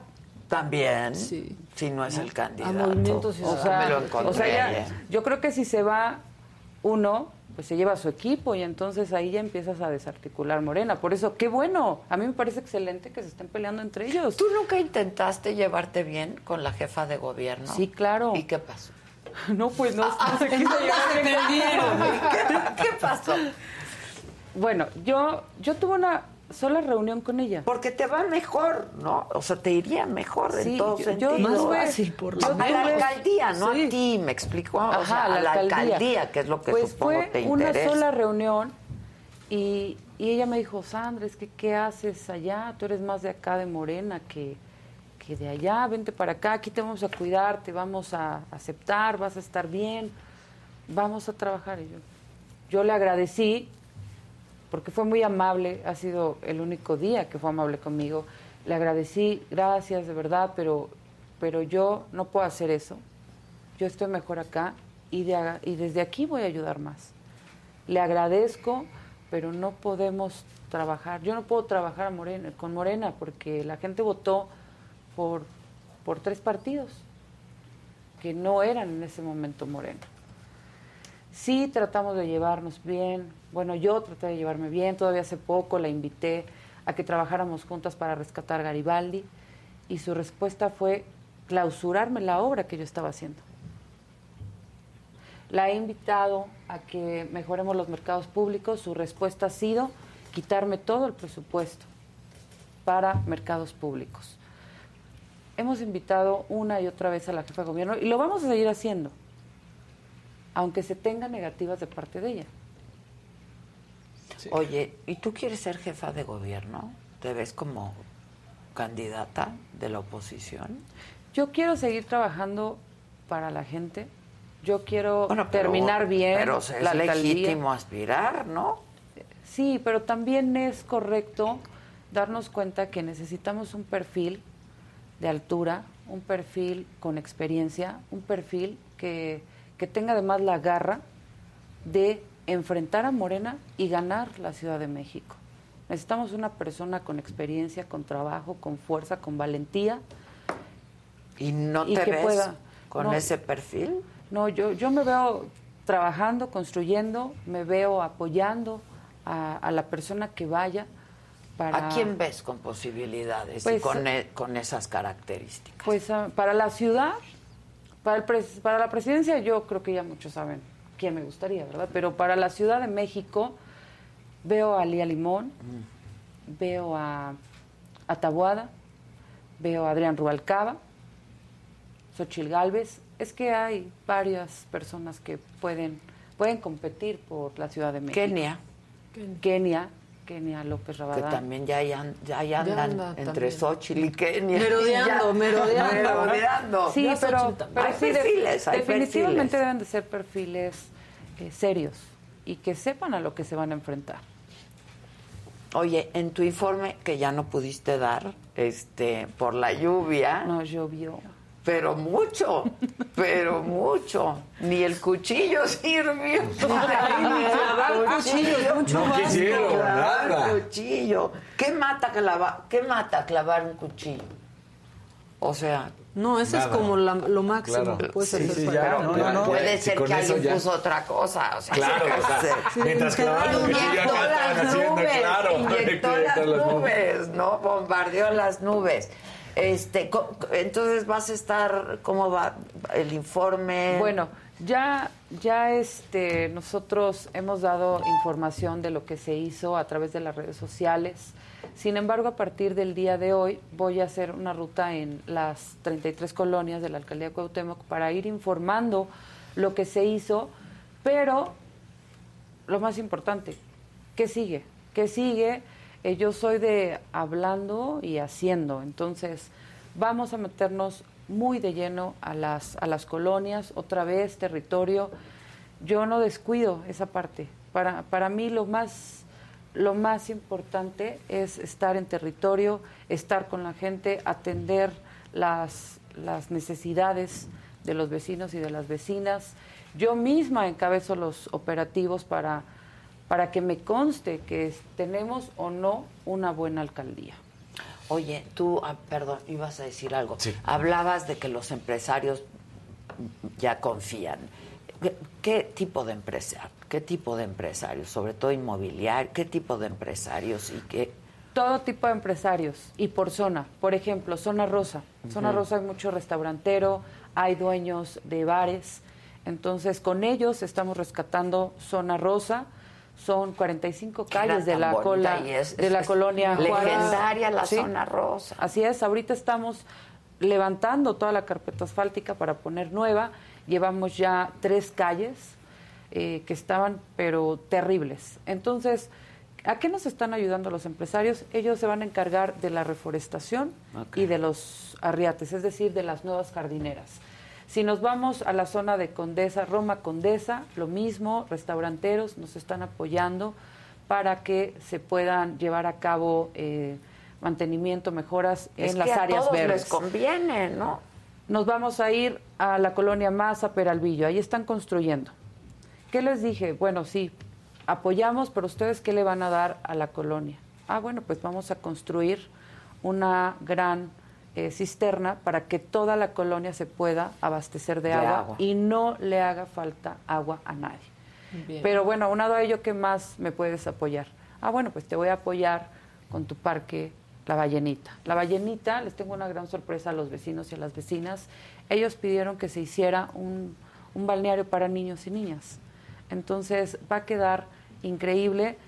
Nosotros vamos a poner una parte y esa empresa o esa inmobiliaria nos va a apoyar con otra parte. Y lo más importante va a cuidar el tema del agua para que no le haga falta agua a la colonia. Y así nos vamos por zonas. Eh, hay otra inmobiliaria muy grande, ellos nos van a arreglar varios camellones completos para que estén llenos de flores. Y así vamos zona por zona con diferentes empresarios. Y es que sí, o sea, es importante que esté segura eh, eh, en todos sentidos y que se vea bonita, ¿no? Hay unas colonias bien bonitas en tu alcaldía, la verdad. Sí, pues está Santa María la Ribera, La Roma, Condesa, San Rafael, Sí, sí. eh, Cuauhtémoc, Juárez. Y muchas que van resurgiendo justo ahorita, ¿no? Que la gente está comprando porque saben que van a subir, porque están mejorando esa colonia. Así es, Santa María la Ribera nos están ayudando ahorita con el donativo de nuevas luminarias, pero son en forma de, de farol. Entonces se van a poner muchos faroles, como si entraras a un pueblo mágico. Estamos esperando que la jefa de gobierno nos permita eh, cambiarle el adoquín para que ya no haya esos hoyos. Hay como cinco o seis hoyos grandes en Kiosco Morisco, además del mantenimiento del, del, del kiosco como tal. Pero eso también le corresponde a gobierno central. Esperemos que ya en este mes pueda salir esa obra e intervenir. Y así vamos. Y teatros importantísimos también en la alcaldía, ¿no? Tienes una zona teatral buena. Así es, y vamos a inaugurar ya el próximo mes un nuevo teatro que va a ser el Teatro del Pueblo, en donde van a estar acudiendo comediantes de renombre. Ayer estuvo Jo- Jorge Falcón, estuvieron... Uy, qué este, divertido. Sí, claro. sí, sí, sí, o sea, grandes, grandes comediantes de, de este país. Y entonces, ayer platicando con varios de ellos, se, se dio que vamos a, a inaugurar el próximo mes el Teatro del Pueblo en la colonia Doctores, que es Mm. una de las colonias más grandes que tiene. ¿No nos quieres llevar a transmitir ahí? Podemos ir a, trans- a dar función, a dar función. Porque también me parece que el, que el Ustedes deporte a donde es quieran. importantísimo. Muchas La gracias. alcaldía Cuauhtémoc es su casa. Muchas gracias. Y allá, Adela, la queremos mucho. Te Muchas queremos gracias, mucho. gracias Sandra, porque Mucho. yo ya me voy a comer un gusanito y, no- de y que además nadie me quiere. no no allá te queremos mucho te respetamos admiramos eh, el trabajo tan tan importante que haces y no estamos de acuerdo con la violencia que ha ejercido Laida Sansores en contra tuya tú eres una mujer de primera eres una mujer que ha ayudado a muchos y en Cuauhtémoc te queremos y yo Muchas personalmente gracias. te quiero mucho Yo y tienes también. mi apoyo Te lo agradezco mucho y pues yo creo que yo contesté lo que tenía que contestar, ¿no? Este y pues nada, o sea, estaba ay, ni mi foto era la que estaba en el perfil No, en el los dos- meses estaban los al meses revés. estaban al revés, no, los no. años también, en fin, mira, ¿qué, qué decir? Oye, una pregunta, que me quedé- ya que estábamos hablando de los teatros, de lo que me corresponde en mi Exacto. área, que va a haber evento, ¿no? Del Día de, de Muertos, ahí en la, en la alcaldía. No, nosotros hemos tenido Sí. evento desde el día viernes, ya inauguramos en la explanada de la demarcación eh, la mega ofrenda, tuvimos ya los fridacráneos en el Monumento a la Revolución, eh, también hicimos un desfile a donde acudieron más de cuatro mil personas en, en Santa María la Ribera. Y en los próximos días vamos a tener concierto en Garibaldi, muchas actividades eh, referente a, a Día de Muertos. A los festejos de Día de Muertos. Yo tengo dos preguntas y si quieres leer los superchats, porque a- alguien por aquí decía, uy, apenas tres calles. ¿En cuántos años se va a acabar, alcaldesa? No, pues no nos vamos a llevar años, pero las cosas se tienen que hacer bien. Pues hay que empezar. El por día lo de hoy. menos, no hay que empezar. Pues imagínense, así estuvieron muchos años, ¿Cuánto no quiero decir cuántos años, pero estuvieron muchísimos años así, nosotros ya iniciamos, nos vamos a apurar, nos vamos a apurar. Hoy precisamente entran dos empresas más todos los trabajadores de servicios urbanos para que se atiendan 15, 15 calles por semana. A ver, Ah, dice wow. aquí Claudia Peña, el Parque Río de Janeiro ya se convirtió en tianguis y no hay espacio para los grupos de scouts que desde hace muchísimos años hacían sus actividades ahí. Estoy de acuerdo con la vecina, pero quiero explicarles lo siguiente. Se instaló un grupo de feministas de Morena.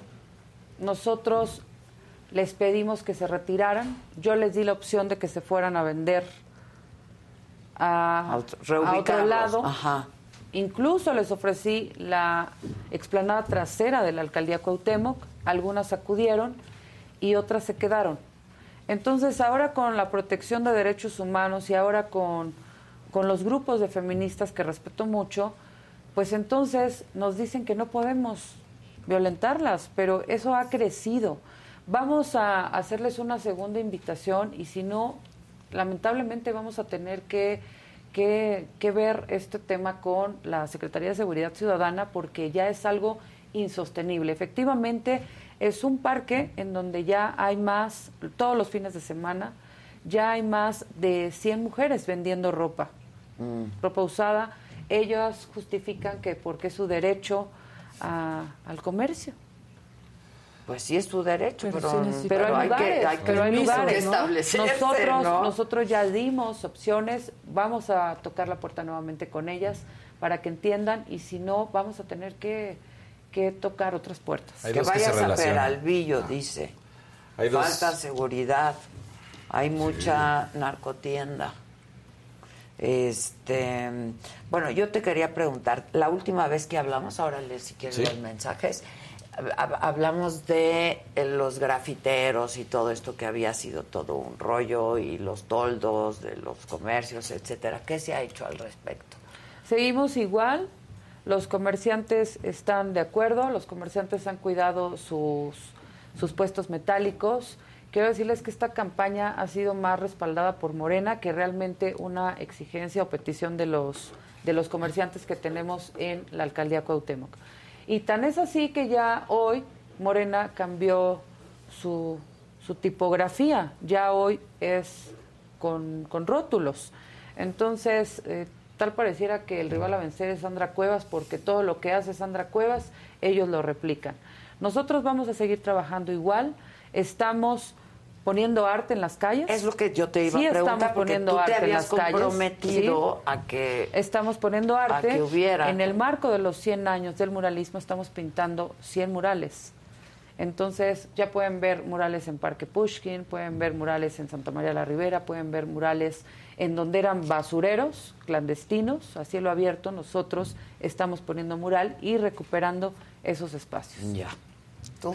Decía que hay dos eh, que están relacionados. Eh, Mar del Valle te pregunta, alcalde, por favor apoyen el turismo, el mercado de artesanías, la ciudadela está muy descuidada, su barda puede tener un mural que represente la cultura y el arte de nuestro país y otro en el cual decían, ¿hay algún plan para el mercado de artesanías de la ciudadela? El mercado de artesanías de la Ciudadela corresponde al gobierno de la Ciudad de México. La Ciudadela no está descuidada, todo lo contrario, ha estado más cuidada que nunca. De hecho, cada ocho días nosotros enviamos gratuitamente a todas las personas adultas mayores eh, danzoneras, danzoneras para que puedan estar disfrutando música en vivo como a ellos les gusta. Hemos estado atendiendo eh, las luminarias, hemos estado atendiendo incluso lo que se dejó de hacer por muchos años. En las noches eh, eso se convierte en un hotel, pero abierto. Entonces llegan cientos de parejas todas las noches. Nosotros hemos estado haciendo operativos y al día de hoy ya no encuentras a nadie teniendo relaciones sexuales en un parque como es la Ciudadela. Entonces está más cuidada que nunca la Ciudadela y además tenemos ahí muy cerca el mercado que acabamos de, de darle un, un mantenimiento, que acabamos de, de remodelar, que es San Juan Artesanías, uno de los mercados más bonitos que tiene eh, Cuauhtémoc. Y no solamente ese mercado, también Puyibet, Mercado Puyibet, eh, lo dejamos espectacular y sí se está trabajando, se están viendo los cambios y está cambiando el centro histórico. Oye, ¿y en seguridad? La alcaldía. En seguridad hemos, hemos apoyado, hemos colaborado a la Secretaría de Seguridad Ciudadana. Nosotros hemos disminuido el 40% del índice delictivo. ¿Qué Hemos- porcentaje? 40% del índice delictivo ha disminuido, pero esto es gracias a la buena relación que sí se tiene con el secretario de Seguridad Ciudadana, con PDI, con Guardia Nacional, con las diferentes instituciones, con Sedena, con las diferentes instituciones de seguridad. Nosotros sí metemos las manos en el tema de seguridad, que es lo que más le duele a la gente. Hacemos operativos, más de 200 operativos en un año, eh, hacemos mucho, mucha presencia en las colonias, atendemos las emergencias a través de los 12 búnkers de seguridad ciudadana que se instalaron en un año. Eh, tenemos más de 50 cámaras, torres de control. en donde tienen altavoz, tienen eh, una cámara que es de 360 grados, tienen parlante, entonces tratamos nosotros de colaborar para atender la seguridad pública, que en términos jurídicos, en términos constitucionales, la seguridad pública es competencia de la jefa de gobierno y la seguridad ciudadana es competencia por mandato de la nueva constitución de la Ciudad de México, es responsabilidad de las alcaldías. Sin embargo, nosotros hemos hecho esa combinación de tener una policía de proximidad, que es la seguridad ciudadana, y policía que cuide y que ah, pues atienda a la gente para poder atender la seguridad pública. Ya. Este, estuviste en muchos espectaculares. Te veías re bien. Este, Bien grandotota, bien grandotota. Porque la gente está diciendo mucho eso. ¿Hiciste algún convenio o cómo fue? Es que no fueron muchos espectaculares, fueron tres espectaculares, solo que uno muy grande. Del tamaño de un edificio. Pues sí. Que se veía por todos lados. La verdad es que sí hizo enojar. Pues ¿no? el A la objetivo, ¿cuál es el objetivo de la publicidad? Bueno, pues sí. Sí. O sea, ¿cuál es el objetivo? Que se vea, ¿no? Pues sí. Pues sí, pues sí, el cerebro me da para decir, Con uno ahí, tengo. con uno tengo para hacer rabiar a todos y que compartan ¿Solo en las redes tres? sociales. Solo fueron tres. Ah, mira. Solo fueron Bien tres. targeteados. Bien Bien targeteados, targeteados. que toda la gente decía, está por Eh, todos lados. Está No, por to-". pues es que debemos invertir el dinero bien, entonces haz las ¿Cuántos metros cosas fue? Era Para Bien. eso es la publicidad, así toda de cuerpo grandotota. Ahí, grandotota. O sea, y además lo hice en el marco de, De mi primer informe. o sea, no hice nada ilegal.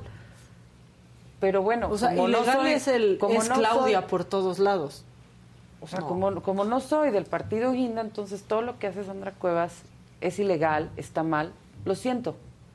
Afortunadamente, yo desde que llegué, todo se me resbala.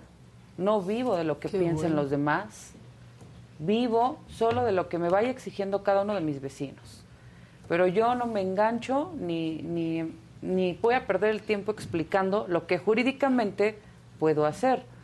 Que ellos no tengan la capacidad para decir, bueno, pues ¿para qué me voy a, para qué voy a poner tantas mantas? Mejor pongo una y doy bien el golpe. Les ganaste el Eso. edificio. Oye, nosotros deberíamos de anunciarnos en ese En ese edificio. Es que sí, o sea. ¿cuántos metros son? Son No sé. muchísimos. Es muy caro, mana.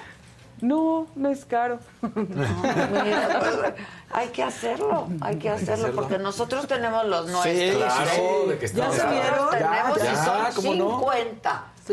Pero además Bien quiero explicar algo. Quiero sí. explicar algo. Sí hay una ley que se que salió hace unos meses.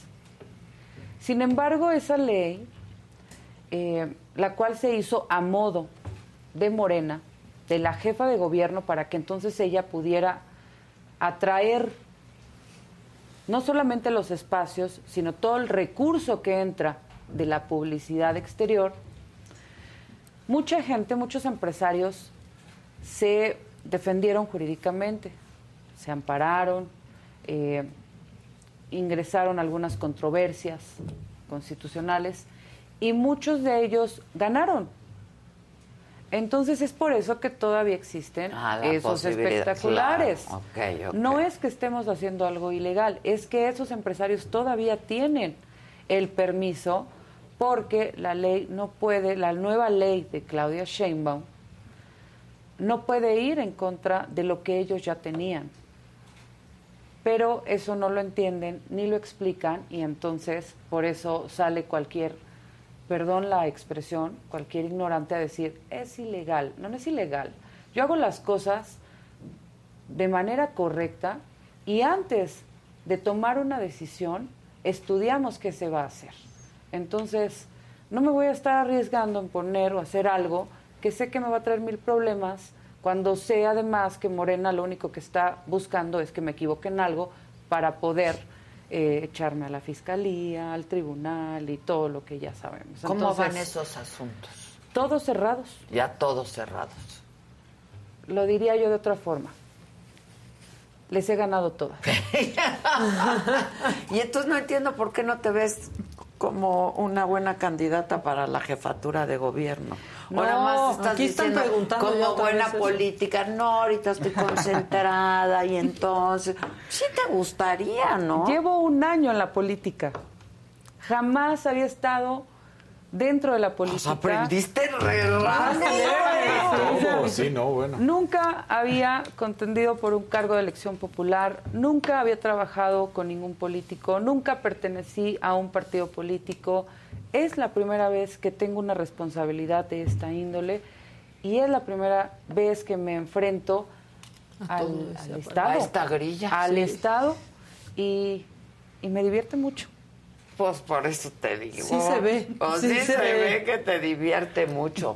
Hay, hay un amarillito, creo. Sí, sí, hay una amarillita. Bueno, lo leo Le yo tomé porque la estás foto. distraído. No, aquí está. Ah, a Eh, ver. Javier Alamillo Cruz, eh, ando en todo. A ver, venga. Estos 10 dólares son solo porque Sandra está ahí de invitada. Gracias Adela y equipo por invitarla. Oye, pues ven más seguido Quiero, para que sí. nos den un apoyo, ¿no? Pero como 10 dólares. Es- Compañero, con el rojito, Sandra. Vienes de- vienes A de ver, color rojo, pide el y rojo, pide el pide el rojito. rojo. A ver, que caigan los rojos. Apoyen, apoyen, por favor, apoyen porque es necesario, es necesario que gente con valor como Adela, Micha y su equipo sigan informando a la ciudadanía. Entonces, eh, no sean codos. Exacto.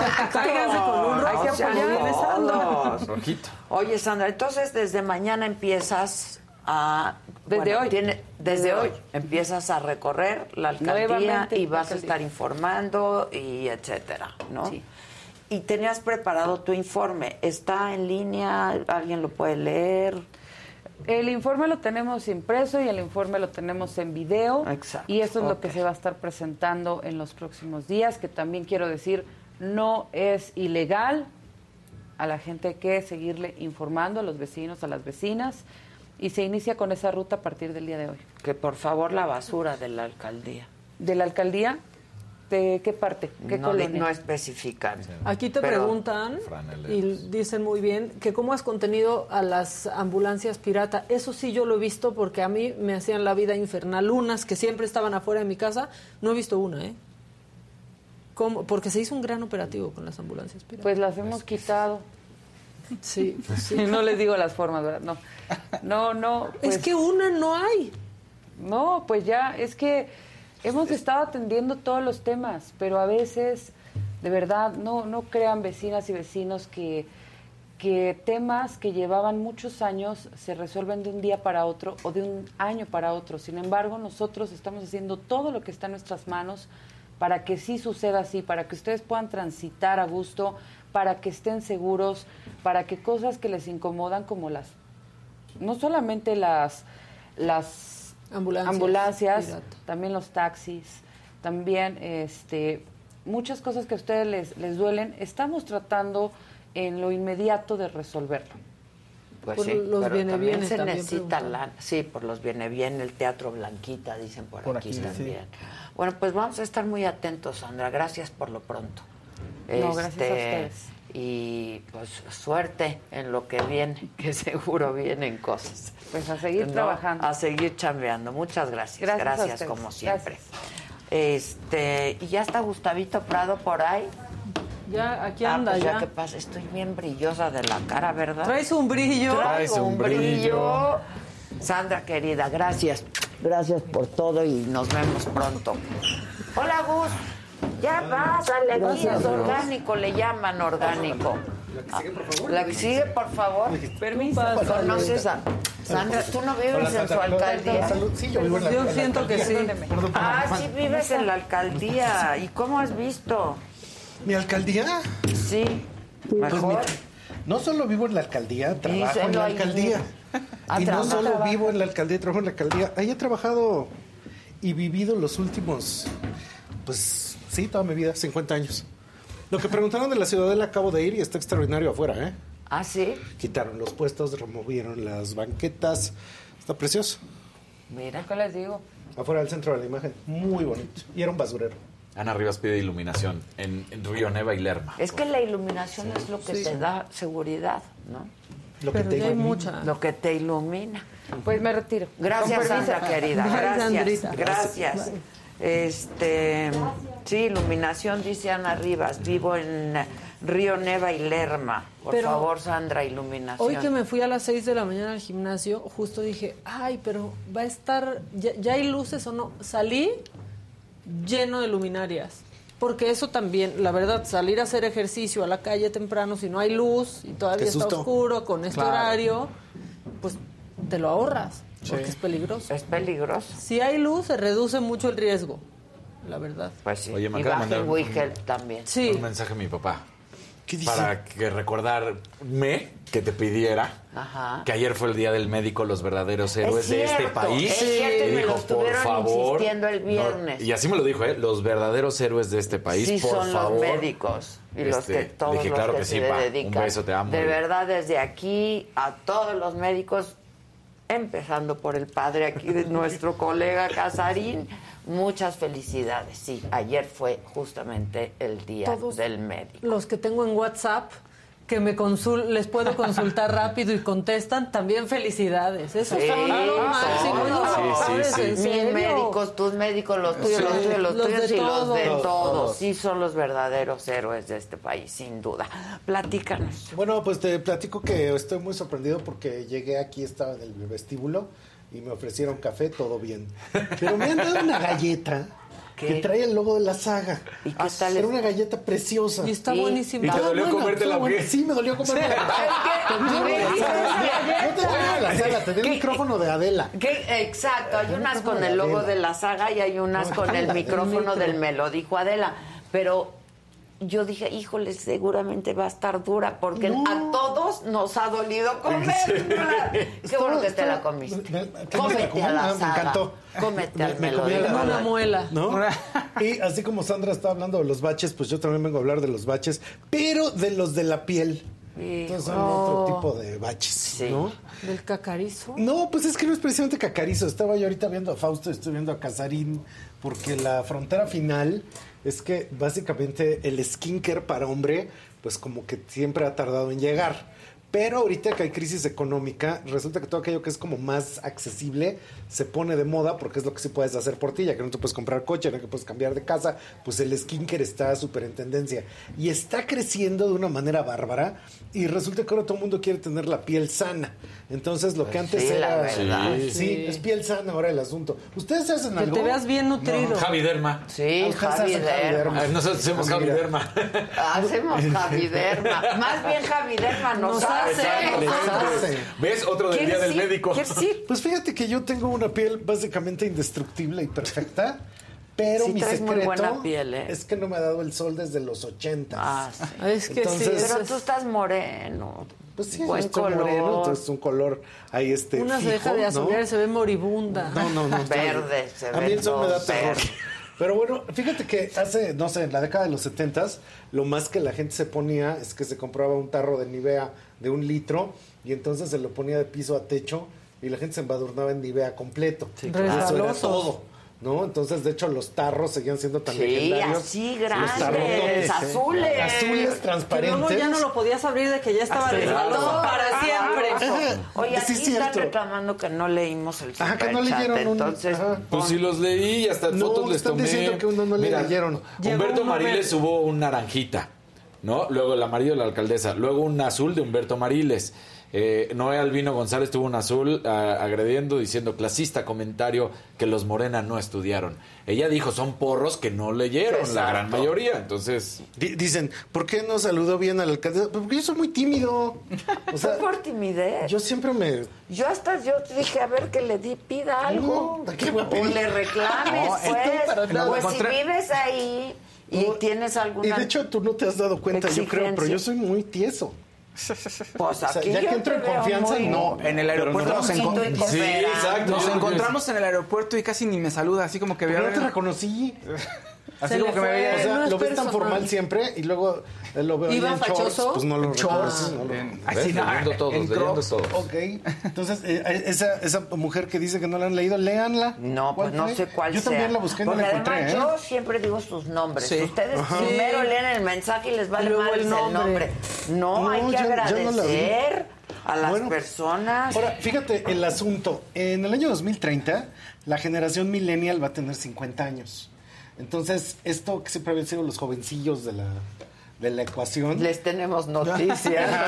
¿Qué? ¿Qué creen? Y esto lo que hizo es que la gente, así que antes tenía un tarro de un litro de, de crema y que después usaba los tarros en los camiones y en los taxis para alumbrar, no sé si te acuerdas de eso. ¿Cómo Se subía en no? un taxi y estaba el tarro de Nivea ahí Ah, alumbrando.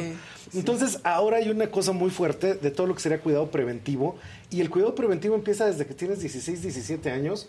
La gente ya está utilizando otro tipo de sustancias, otro tipo de productos. Entonces, empieza muy, muy joven. De hecho, parece 2030. la los millennials tienen 50. La generación Z ya tiene 33 en 2030. Y la generación A, de la que nunca hablamos, porque son los chiquitos, en 2030 la generación A ya tiene 20. Entonces, ya llevaba sus años Chale. cuidándose. Y es nada más son siete años, ¿eh? Entonces resulta que es un horizonte este, muy cercano de cosas que están cambiando de manera radical. Y particularmente hay varias tendencias dentro de esto. Ahora todo el mundo habla, que ahora que estamos en el Cervantino estuvimos hablando de esto, este, todo el mundo habla del skincare coreano. Digo, no hablamos del skincare Bueno, coreano, pero, pero hablamos las del- mascarillas de todo el coreanas, K-pop, sí. etcétera. Y una cosa que me sorprendió mucho, porque estuvimos investigando todo esto del skincare coreano, es que resulta que en Corea del Sur to- hay muy mal agua. Y como el agua es muy mala, Ah. hay problemas de resequedad y de qué sé qué tantas cosas, que eso provocó que hubiera una gran industria de skincare que contrarresta los efectos del agua dura que tiene. Yo te voy a decir algo, ¿eh? En- cuando viajamos, hay veces que, que sí sientes que el agua Es distinta. eh, es distinta. Lo sientes La en piel. el pelo, lo Sí. sientes La en piel. la Pelo. piel, ajá, el Sí. pelo y dices, pues me traje mi shampoo, me Paz? traje mi enjuague, que decíamos, ¿qué pasa con el pelo? Es el de agua. todo. Es el Sí, agua. Y, y de hecho, es el sorprendentemente, agua. de repente, exacto, uno viaja y sales de- del agua así como, ¡ay, Dios mío! Sí, sí, sí, sí. Sí, sales como súper reseco de que es agua. Es cierto. Como que se seca de más. Bueno, pues Exacto. ese es el problema Sí. que hay en Corea del Sur. Y por eso resulta que inventaron todo lo del skincare. Pero ahora Un con esto. Ah, un De. Armando López. Tú, Ah, mira. tú interrumpe Oye, aquí. qué bueno. Saludos a todos y a la señora de la casa. Hoy no llegué a tiempo para interrumpir al ministro de Finanzas. Ah, pero aquí está, pero aquí ahí está está. nuestro Ah, no, ministro de no, Cultura. No, no. Me, me ¿De están qué diciendo. serías ministro? Yo En- de en- cultura, nada más. de Cultura. sí. Ahora, ahora En me el lanzo. gabinete. Me están diciendo la crema Nivea sensacional. ¿Qué te traes con ella? No, yo no me traigo Nada. nada, con la crema Nivea. Brilloso, La única te deja cosa para un mes. Es que era la única que había en aquel Sí. entonces. Y que te ponías desde aquí hasta, Hasta el pie. Y de ahora diferente. Está súper profesionalizada la increíble industria. Cada cosa, Es cada más, área. Los ojos. En ese mundo de los setentas existía la Nivea, la teatrical. La teatrical, Teatrical claro. Lubriderm. Sí. Pues ya viene muy para acá, el Lubriderm, ese es noventero. No, ¿Sí? Sí, ese es más claro. No, ese es de ahorita. Ella es Esa bastante moderna. buena. La Lubriderm, sí, es. Es buena. ¿Tú te acuerdas de una que tenía tres caritas? Una güera, una morena y una pelirroja, que se llamaba la Jergens. ¿Cómo? Ah, la Jergens era tocador siempre. Mi mamá tenía Mi su- mamá también, claro. mi abuela también tenía su sí, Jergens. la De hecho, Y- se renovó la imagen, ¿no? se la renovó, la cambiaron completamente. Y también de aquel cafecita. entonces estaba, que es legendaria, la C de Pons. Ah, la. E C de Pons, Pons. la E de Pons. La E tenía vitamina E. Sí. Y la C, sorprendentemente, que esa era una idea de la cosmética de los 70s, 80s. Siempre tenía blanqueadores. Entonces, en aquel entonces, la sociedad Por las mexicana usaba. Bueno, pero es que esto es bien curioso, porque era por las manchas, pero sí había una gran parte de la población que se ponía la crema blanqueadora pues, para, Para bajarse dos tonitos. Los tonos. Qué dos mal, tonitos. ¿no? Yo. No, pues es Una que era, quiere aumentarse los tonos. era parte de los prejuicios de aquel entonces. Claro, que Un azulito de. PTBQ Roy.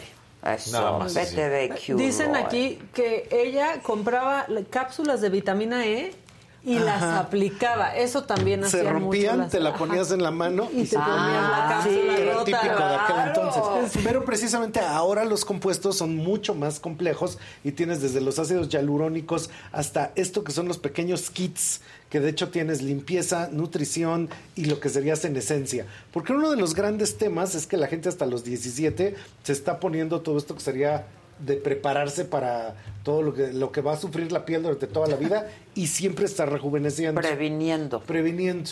Y algo que me llamó mucho la atención es que en TikTok tiene mil millones de views, mil millones de views.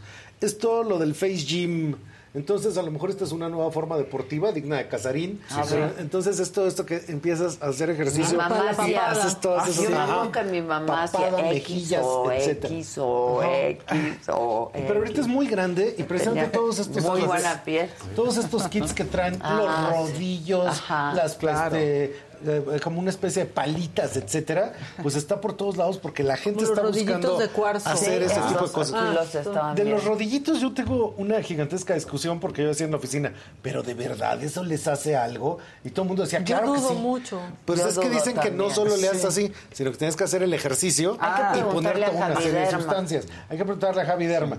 Y de hecho, ahorita una cosa que salió es que inclusive empezaron a aparecer, todo esto es después de la pandemia, la gente es como que encerrada en su Pues casa sí. dijo, ¿qué hago? Pues me hago mascarillas, ¿no? Me enjuago, me limpio. Ahora, hay unos paquetes que tú pagas 300 pesos al mes y te mandan pruebitas de todo tipo de Ajá, productos. ajá, sí. Mi hija tiene eso. Ah, mira. Y le mandan y me dice, esto te va a gustar a ti, estos colores te van a gustar. a-". Pero hay en México. Sí, claro. Ah, este, mira. Está bueno porque así ya sabes cuál comprar. Y te mandan de muchas marcas. Te mandan Ajá. de muchas marcas y viene cosmético, cuidado con la piel, etcétera, etcétera. Entonces hay toda una variedad de cosas. Está muy bueno eso. ¿Y cuánto cuesta? 300 pesos. Al mes. 300 pesos al mes. Pero es que de hecho te lo mandan en una en una escala chiquitita. Sí, en nomás escala una que lo. Sí, Claro, pero eso también está muy interesante. Ah, pero a porque mi te hija mete le a todo tipo de escala buena, ¿eh? A escala buena, Ah, es que esta es la versión mexicana. Pagó la membresía, Sí, es que está- Pagó pero esto la está bien, así Exacto. emprendedores No, mexicanos y- y- buscándolo. Pero está muy bueno, lo voy Está a comprar. muy bueno. ¿Cómo se A llama? mí me choca que, que llegue la pruebita chiquita. No, está Bueno, bueno, pues para- porque para sentir. te lo llevas de viaje. Entonces, curiosamente la generación A, que es muy sensorial, es completamente diferente a lo que busca la generación Z, que ahorita la generación Z tiene todo esto que le dicen aesthetic. ¿No? Y cualquiera que tenga ahorita hijos adolescentes o más o menos jóvenes se sorprende en la mesa del comedor cuando tus hijos te dicen, es que es aesthetic, Sí, es papá. cierto. ¿No? Así Sí. como, ah, ah, Y le dices, wow. ¿Dislate? Perdón. Dislate. Y en cambio, la generación millennial está buscando todo lo que era esto que tiene que ver con consumo, idealismo, este, no probado en animales, etc. O sea, Ah, es como sí, muy sí, diferente sí. la nota de cada uno de ellos. Pero también en el TikTok surgió una tendencia completa, esto me sorprende mucho, que te enseñan a ti a hacer tus maquillajes con lo que puedas comprar en el mercado. Entonces te dicen así, compra 60 rosas, deja que se sequen. Uy, Javi pulveriza Derma, los eso no le gusta. No le gusta, pero es una tendencia. Solo es hace una tendencia así. Sí. fuertísima. De hecho, ahí hay una cosa bien curiosa. Hay dermatología, hay cosmetología y hay franca magia. Entonces, Exacto. precisamente en México, que de todo lo queremos arreglar cortándole algo a la sábila, Sí. entonces esa es la entrada. Pero es muy buena la personal. sábila. Pero sí funciona, La verdad, claro. sí, para las quemaduras, para muchas Pero llegó un cosas. momento en que sí te daban la sábila, pero... Mi mamá. Para todo. Para O sea, todo. Mi mamá se todo, ponía sábila en la cara todos los Mi abuela días. también y no llegabas y se veía así brillosa. ¿Qué tienes? Traigo sábila. no se acerque. Que interrumpa. Un verdecito, Ah, a verdecito. Ah, muchas Por el gusto de interrumpir y saludos, Saludas, hermanas. Sí, Hermanas saludos, del mal. hermanas del mal. Son mi felicidad y una felicitación especial a los médicos. Los médicos. Y un azulito de Elide, Elide Peguero. Peguero. Pues muchas ¿La gracias. conoces o qué? Porque sonó como No, pues lo Elide. leí como tú ah, al mismo perfecto. tiempo. Lo sí. leyó bien y Sí, ya. lo leí. Palazuelos usa sábila. Ah, mira. Entonces es Y, algo y se asolea recurrente. mucho, ¿eh? Sí. No trae mal. Ahora, ustedes han oído hablar, por supuesto, de Avon. Sí, cómo Sí. no. Todo el Sí. mundo había oído hablar de Avon. Todo el mundo ha puesto su nombre en un folletito. El de folletito de Avon, qué bonito comentario, sí. Pues resulta que lo que más vende en México no son ni siquiera las de, ni las de farmacia ni las de departamental. O sea, L'Oreal y eso vende, vende, pero no tanto. Sí. En lo que más vende en México, el perfume más vendido, por ejemplo, es de Jafra. Que eso El es muy Jafra, curioso, porque es de claro. catálogo. Sí. Y este Avon siempre había estado en el top, top, top. Pero resulta que una compañía brasileña que se llama Natura compró Avon. Y ahora Natura, Natura, que es una sí. compañía brasileña que hace todo tipo de producto ecológico, este, no probado Sí, animales, responsable. Yo antes. o sea, tiene todo. a- antes tenía cosas de natura. Ya no. Ah, pues han crecido mucho. Yo ubico el logo Están creciendo perfecto, muchísimo. pero Sí. no. Y precisamente empezaron como de venta en este todo esto que sería el En catálogo. Ajá, y ya después se empezaron a abrir a tiendas. Pero eso es bien interesante porque es un jugador relativamente nuevo y Avon era el decano del ¿Cómo? de, de la Claro. casa, el cuidado de la piel, etc. Claro. Ahora, fíjate que dice el INEGI, esta es una estadística de esas de INEGI un poco raras que el mexicano promedio gasta al año el 10% de todo lo que gana en todo lo que sería cuidado personal. Y digo que es una categoría un poco rara porque en, la- en lo que enlista INEGI en cuidado personal, enlista el, el cuidado de la casa.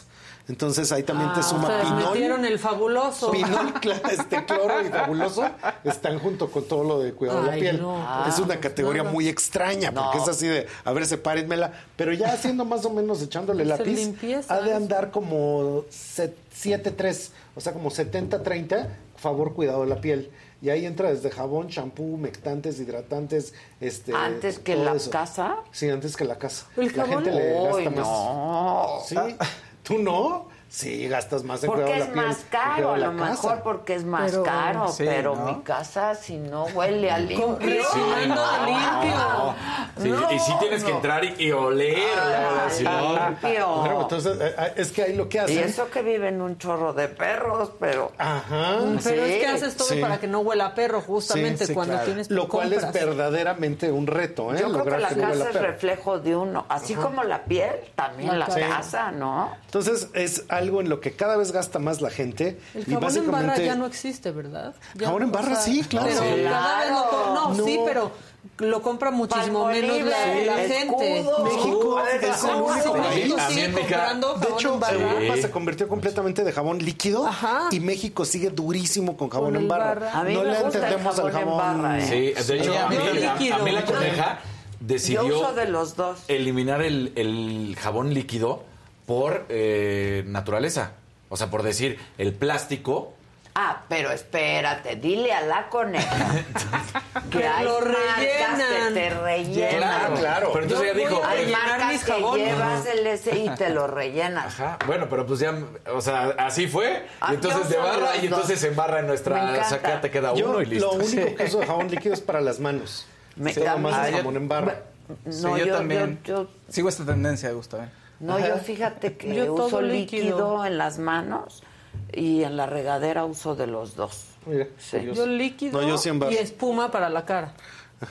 Ah, sea, como jabón en espuma. jabón exfoliante. en intermedio, ¿no?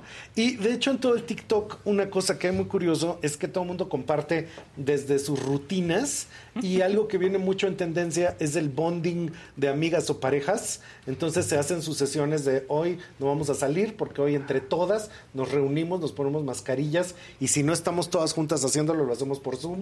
Entonces es así de amigas mascarillosas. Sí, día Esa- de spa. Ajá, día de spa. Spa day. Pero vamos todo con el eso ha cambiado. Ah, mira. Lo cambiamos. No, a no, pero también Javi, hay spa day, que si te pones la mascarilla o te pones en, en el pelo la máscara. Sí, Ahora, sí. La una que, el Spa day. pelo. una que se nos olvida con la edad, porque esto también me sorprendió muchísimo, es que ya está, digo, a mí ya hace décadas que no me sale, pero resulta que el acné es prevaleciente en un 70-80% de adolescentes, lo cual hace que hay muchísimas tendencias internas de acné. O sea, en TikTok tú puedes encontrar toda una serie de cosas que están hablando específicamente tienes de acné. claro, porque está dirigido a ese público, Solo claro. está dirigido a adolescentes. Sí. Y de hecho eso es muy curioso porque también las marcas hacen videos específicos de adolescencia y cuando uno ya es más grande uno dice, ay, pues no debe ser un problema tan grande. Y resulta que sí, nada más que uno ya no se acuerda porque el último barro que me salió pues fue allá en los años ochentas. Sí, ¿no? sí, Es sí, horrible. Entonces, Es horrible. Ya no, ya no es algo que me parezca Sufres tan común. mucho. Yo Sí. nunca Sufres tuve ese mucho, sí. problema. Y es pero doloroso. el- Y te sientes mal. adolescente. Exacto, Yo- que me no salió exag- un barro. pero Ajá. con eso, no exagerado, pero sí un poco. Pero con eso era el- un tema de estigmas. Te sientes mal contigo mismo y con los demás, Sí, ¿sabes? claro. Pero ¿no, ¿no tuvieron nunca un compañero que de pronto, de un día para otro, llegó Sí. con la cara llena? Sí. Que no, no te Y lo explicaba. grande, Sí, o sea, grande. Es sí. un verdecito grave. de Tatis Cris para eh, fortalecer lo que y reforzar lo que acabas de decir. Estación Refil en la Colonia del Valle y en la Roma Ajá. tiene jabones rellenables y que no contaminan. También rollers y productos naturales de Sí. skincare. Y Sí. perfumes rellenables también, También, hay. sí, o ya para no Sí, estar... está sí. pasando ya en todas las categorías. No Me sorprendió mucho Ajá. averiguar que lo que se hablaba hace muchas décadas, que era la marca predominante, Claracil, ya no existe. Ay, Ah, sí. Ya no Que les y se iban todas. Sí. Y ya no. Pero en, los, en el lenguaje de jóvenes, adolescentes y No demás, saben dices, qué es. A ver, ponte Claracil y te voltean a ver. ¿Qué? Bueno, asepsia todavía. A- Asepsia sí, Sí, sí. La marca sigue. Sí, sigue. La marca sigue. Pero de hecho hay muchas cosas nuevas que cambiaron completamente el discurso dentro de esa categoría.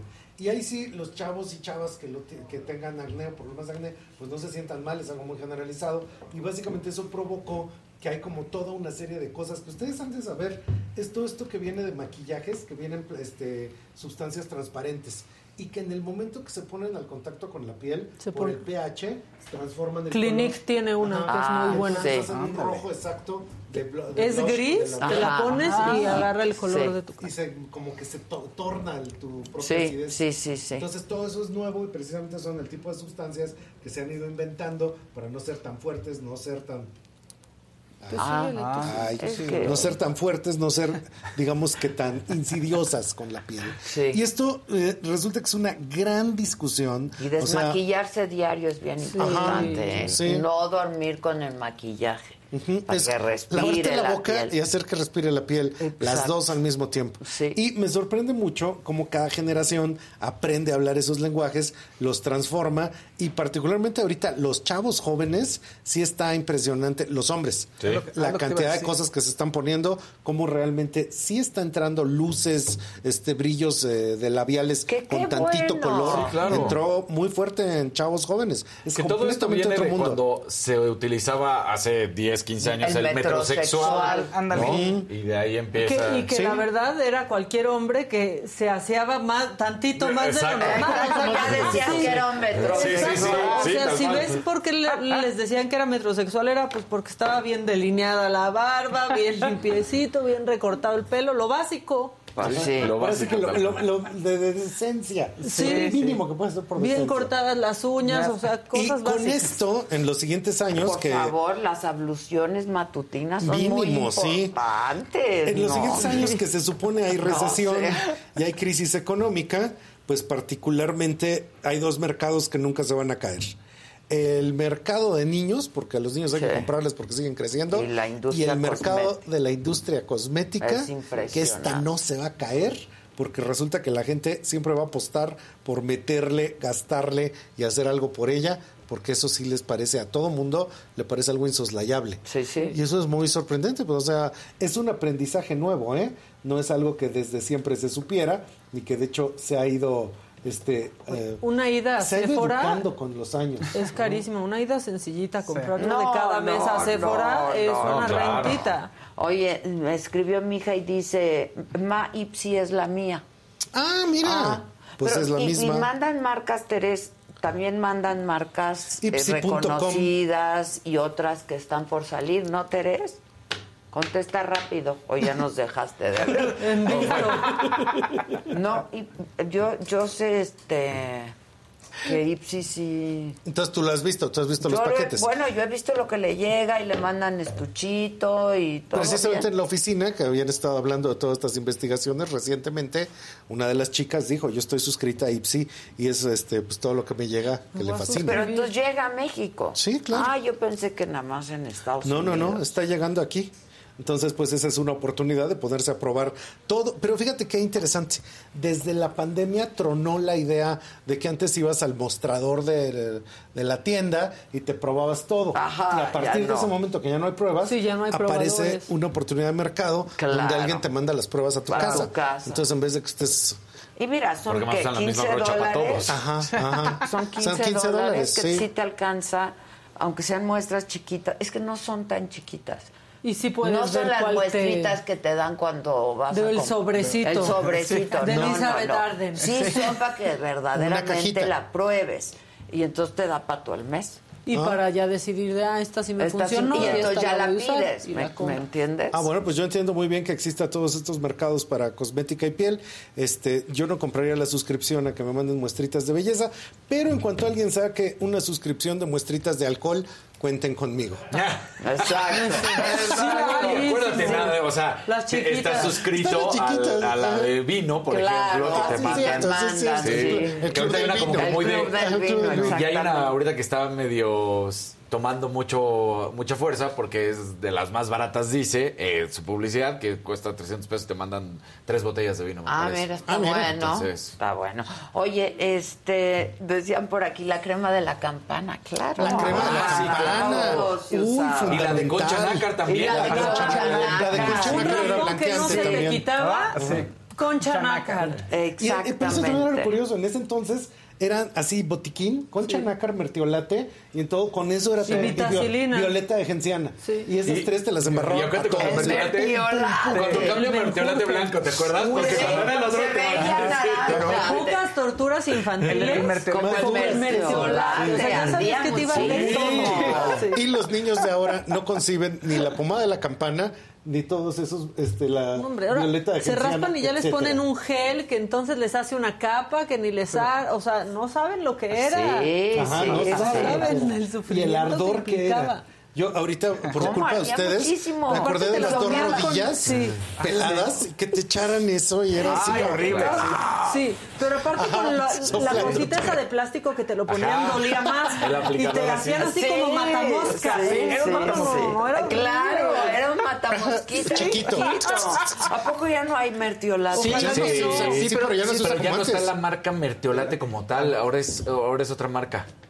No dice mertiolate. Ay, Sí, no. Y hay rojo también y blanco, pero y tiene aerosol, ya tiene una presentación distinta. Entonces, por el eh, por la ladera de la memoria de esos productos, Sí. llegamos al skincare contemporáneo. Skincare Ay, pues, Y contemporáneo. entonces, pues ya lo saben, Evolución. aficiónense a por ello y tengan una piel Me voy a radiante. inscribir en Ipsi. Yo Órale, también. me cuentas cómo, Sí, cómo sale. sí, sí, sí. Mira, Vamos a vamos a inscribirnos una. Y nos vamos. Ah, no, porque, espera, te preguntan el tono de tu Ah, piel, ya. todo tu, tu edad, Ah, sí, es cierto, el me dijo. tono de tu piel. Me dijo Rebeca que- todo. O sea, para que llegue- Porque Sí. ese Lo que sí tipo, necesitas. No podemos, Sí. tú gastas tus 300 y yo mis Cada quien lo 300 y así le Y con hacemos. eso estamos. Oye, ya están ¿No? poniendo en el chat Violeta de Genciana, Mertiolate, Concha Nácar, luego están, eh, dieron otra de bicarbonato, el agua oxigenada, sí, El sí, agua oxigenada. No, y luego, ¿cómo hacía La- toda costra? Mira, Era dice, horrible, te mandaban a la enfermería Segura. eso. ¿Y qué tal antes con las cremas para acné que eran color piel y uno prietito? Se veía la plasta clara. Pues Era como el cierto. caladril. Ajá. El caladril color también. ahí. Dejaba todo blanco. Digo que decir color piel Rosa. ya ni se usa Dicen porque pues cuál es el color piel. ¿Cuál es la ¿Cuál? crema No del albañil? cuál se... ¿Cuál será? Ojalá no sea albur, sería horrible. Sí, ¿eh? no, no empiecen, ¿eh? Por favor. No, porque No, dice que la hacen en que es botánicas. buenísimo para el, para el talón del pie seco. Tan- Ay, es que talón no. y codo, ¿qué, Codo. qué zona tan difícil? ¿Alguien La ya, piedra Pómex. Ah, la piedra Pómex, ¿Alguien ya preguntó que si ahora soy Gustavo Derma? No, es que nos ponemos a investigar todo tipo de tendencia de consumo y por eso se me hizo interesante verlo desde el otro No, lado. claro. Que está comprando la También gente. dicen jamón sote es buenísimo y yo sí lo he escuchado que para Sí. el acné y para no sé Ah, cuántas no, yo cosas el más. sote lo uso para la ropa. Pero en aquel entonces te decían, lávate con jabón sote o lávate pelo, el pelo con, el pelo con jabón sote. Te hacían esas cosas que Sí. era para Pero pues es muy, te queda no todo tieso. No, pero el sote para la ropa Sí. es muy buenísimo. Y ¿eh? de hecho una cosa curiosa Cada crema para cada que jabón para nadie cada- se da cuenta es que con lo del calentamiento global está cambiando radicalmente lo que estamos haciendo con nuestra piel porque sí se trata de una manera distinta. O sea, cada Sí, vez hace más claro, calor. Entonces hay distintos claro, tipos de productos por- claro. y todo está cambiando. Y Es va, cierto. Y va a seguir cambiando. Bueno, sobre todo los filtros solares, por ejemplo. Ajá. Claro. Que nadie, eh, esa recomendación, que nadie puede salir sin filtro. Claro. Y aquí apro- aprovecharon para aportar una nueva también, la vitacilina. Sí, pues Ah, ya buena dijimos. medicina. buena qué buena medicina, claro. Sí, alguien más, mira, aquí también ya- recuerdan ya no el sé- teatrical. ¿Cuál era la verdadera Dijimos función de la ¿no? vitacilina? El raspones O sea, el y raspón- picaduras de mosco, ¿no? Era todo. Es La que, ajá, o sea, ¿cuál era la todo. verdadera Pues razón era que te como tener Era algo que embarrarte, ¿no? todos. Pues era Así como para el codo que era. Para las raspa. quemaduras. Era quemaduras, arrugas, sequedad. Sirve ¿Las sequedad. qué? Sí. Los raspones. Digo, con todo respeto, hasta la preparación H en aquellos tiempos se usaba también para las arrugas. Para las bolsas. Ajá, de la los preparación ojos. H. Y sí sirve porque, pues. Contrae. y desinflama, Ajá. entonces sí sirve, pero para ponértelo cuando estás muy mal y tienes que ir a un lugar, Ujú. no se pongan la preparación Sí. H, es, Es para más, las ¿todavía existirá? Yo creo que sí. No, yo cuando voy a los Preparación super H, sí. gringos sí hay Y hasta en los preparación. ojos te siguen Y poniendo los ojos, sí, para y los sí, ojos. O sea, y todavía como, existe. como tiene esta cosa de desinflamar, te Sí, sirve sirve. para las bolsitas de acá. Bueno, pues muchas gracias. Gracias, Adela. Gracias, a como todos. siempre, gracias a ustedes. Gracias. Gracias a todos ustedes, como siempre, por su atención y compañía. Los esperamos mañana en punto de las nueve aquí Me lo dijo Adela. Sigan la programación siempre de la saga. En el portal también siempre estamos dando información y en todas nuestras redes sociales. Gracias y hasta mañana.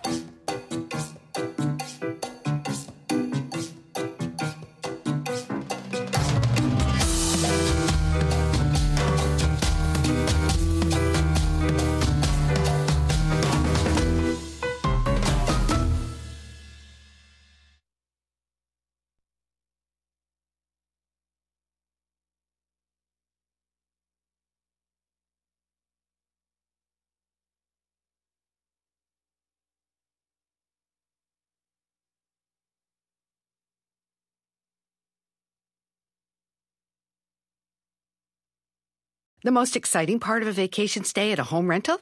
Easy. It's being greeted upon arrival with a rusted lockbox affixed to the underside of a stranger's condo. Yeah, you simply twist knobs, click gears, jiggle it, and then rip it off its moorings, and voila!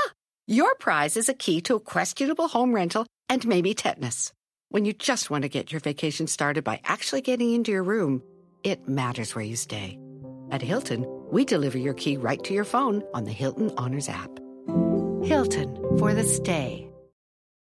Con Verizon, mantenerte conectado con tus seres queridos es más fácil de lo que crees. Obtén llamadas a Latinoamérica por nuestra cuenta con Globo Choice por tres años con una línea nueva en ciertos planes al Nemer. Después, solo 10 dólares al mes. Elige entre 17 países de Latinoamérica como la República Dominicana, Colombia y Cuba. Visita tu tienda Verizon hoy. Escoge uno de 17 países de Latinoamérica y agrega el plan Globo Choice elegido en un plazo de 30 días tras la activación. El crédito de 10 dólares al mes se aplica por 36 meses. Se aplica en términos adicionales. Se incluye hasta 5 horas al mes al país elegido. Se aplican cargos por exceso de uso.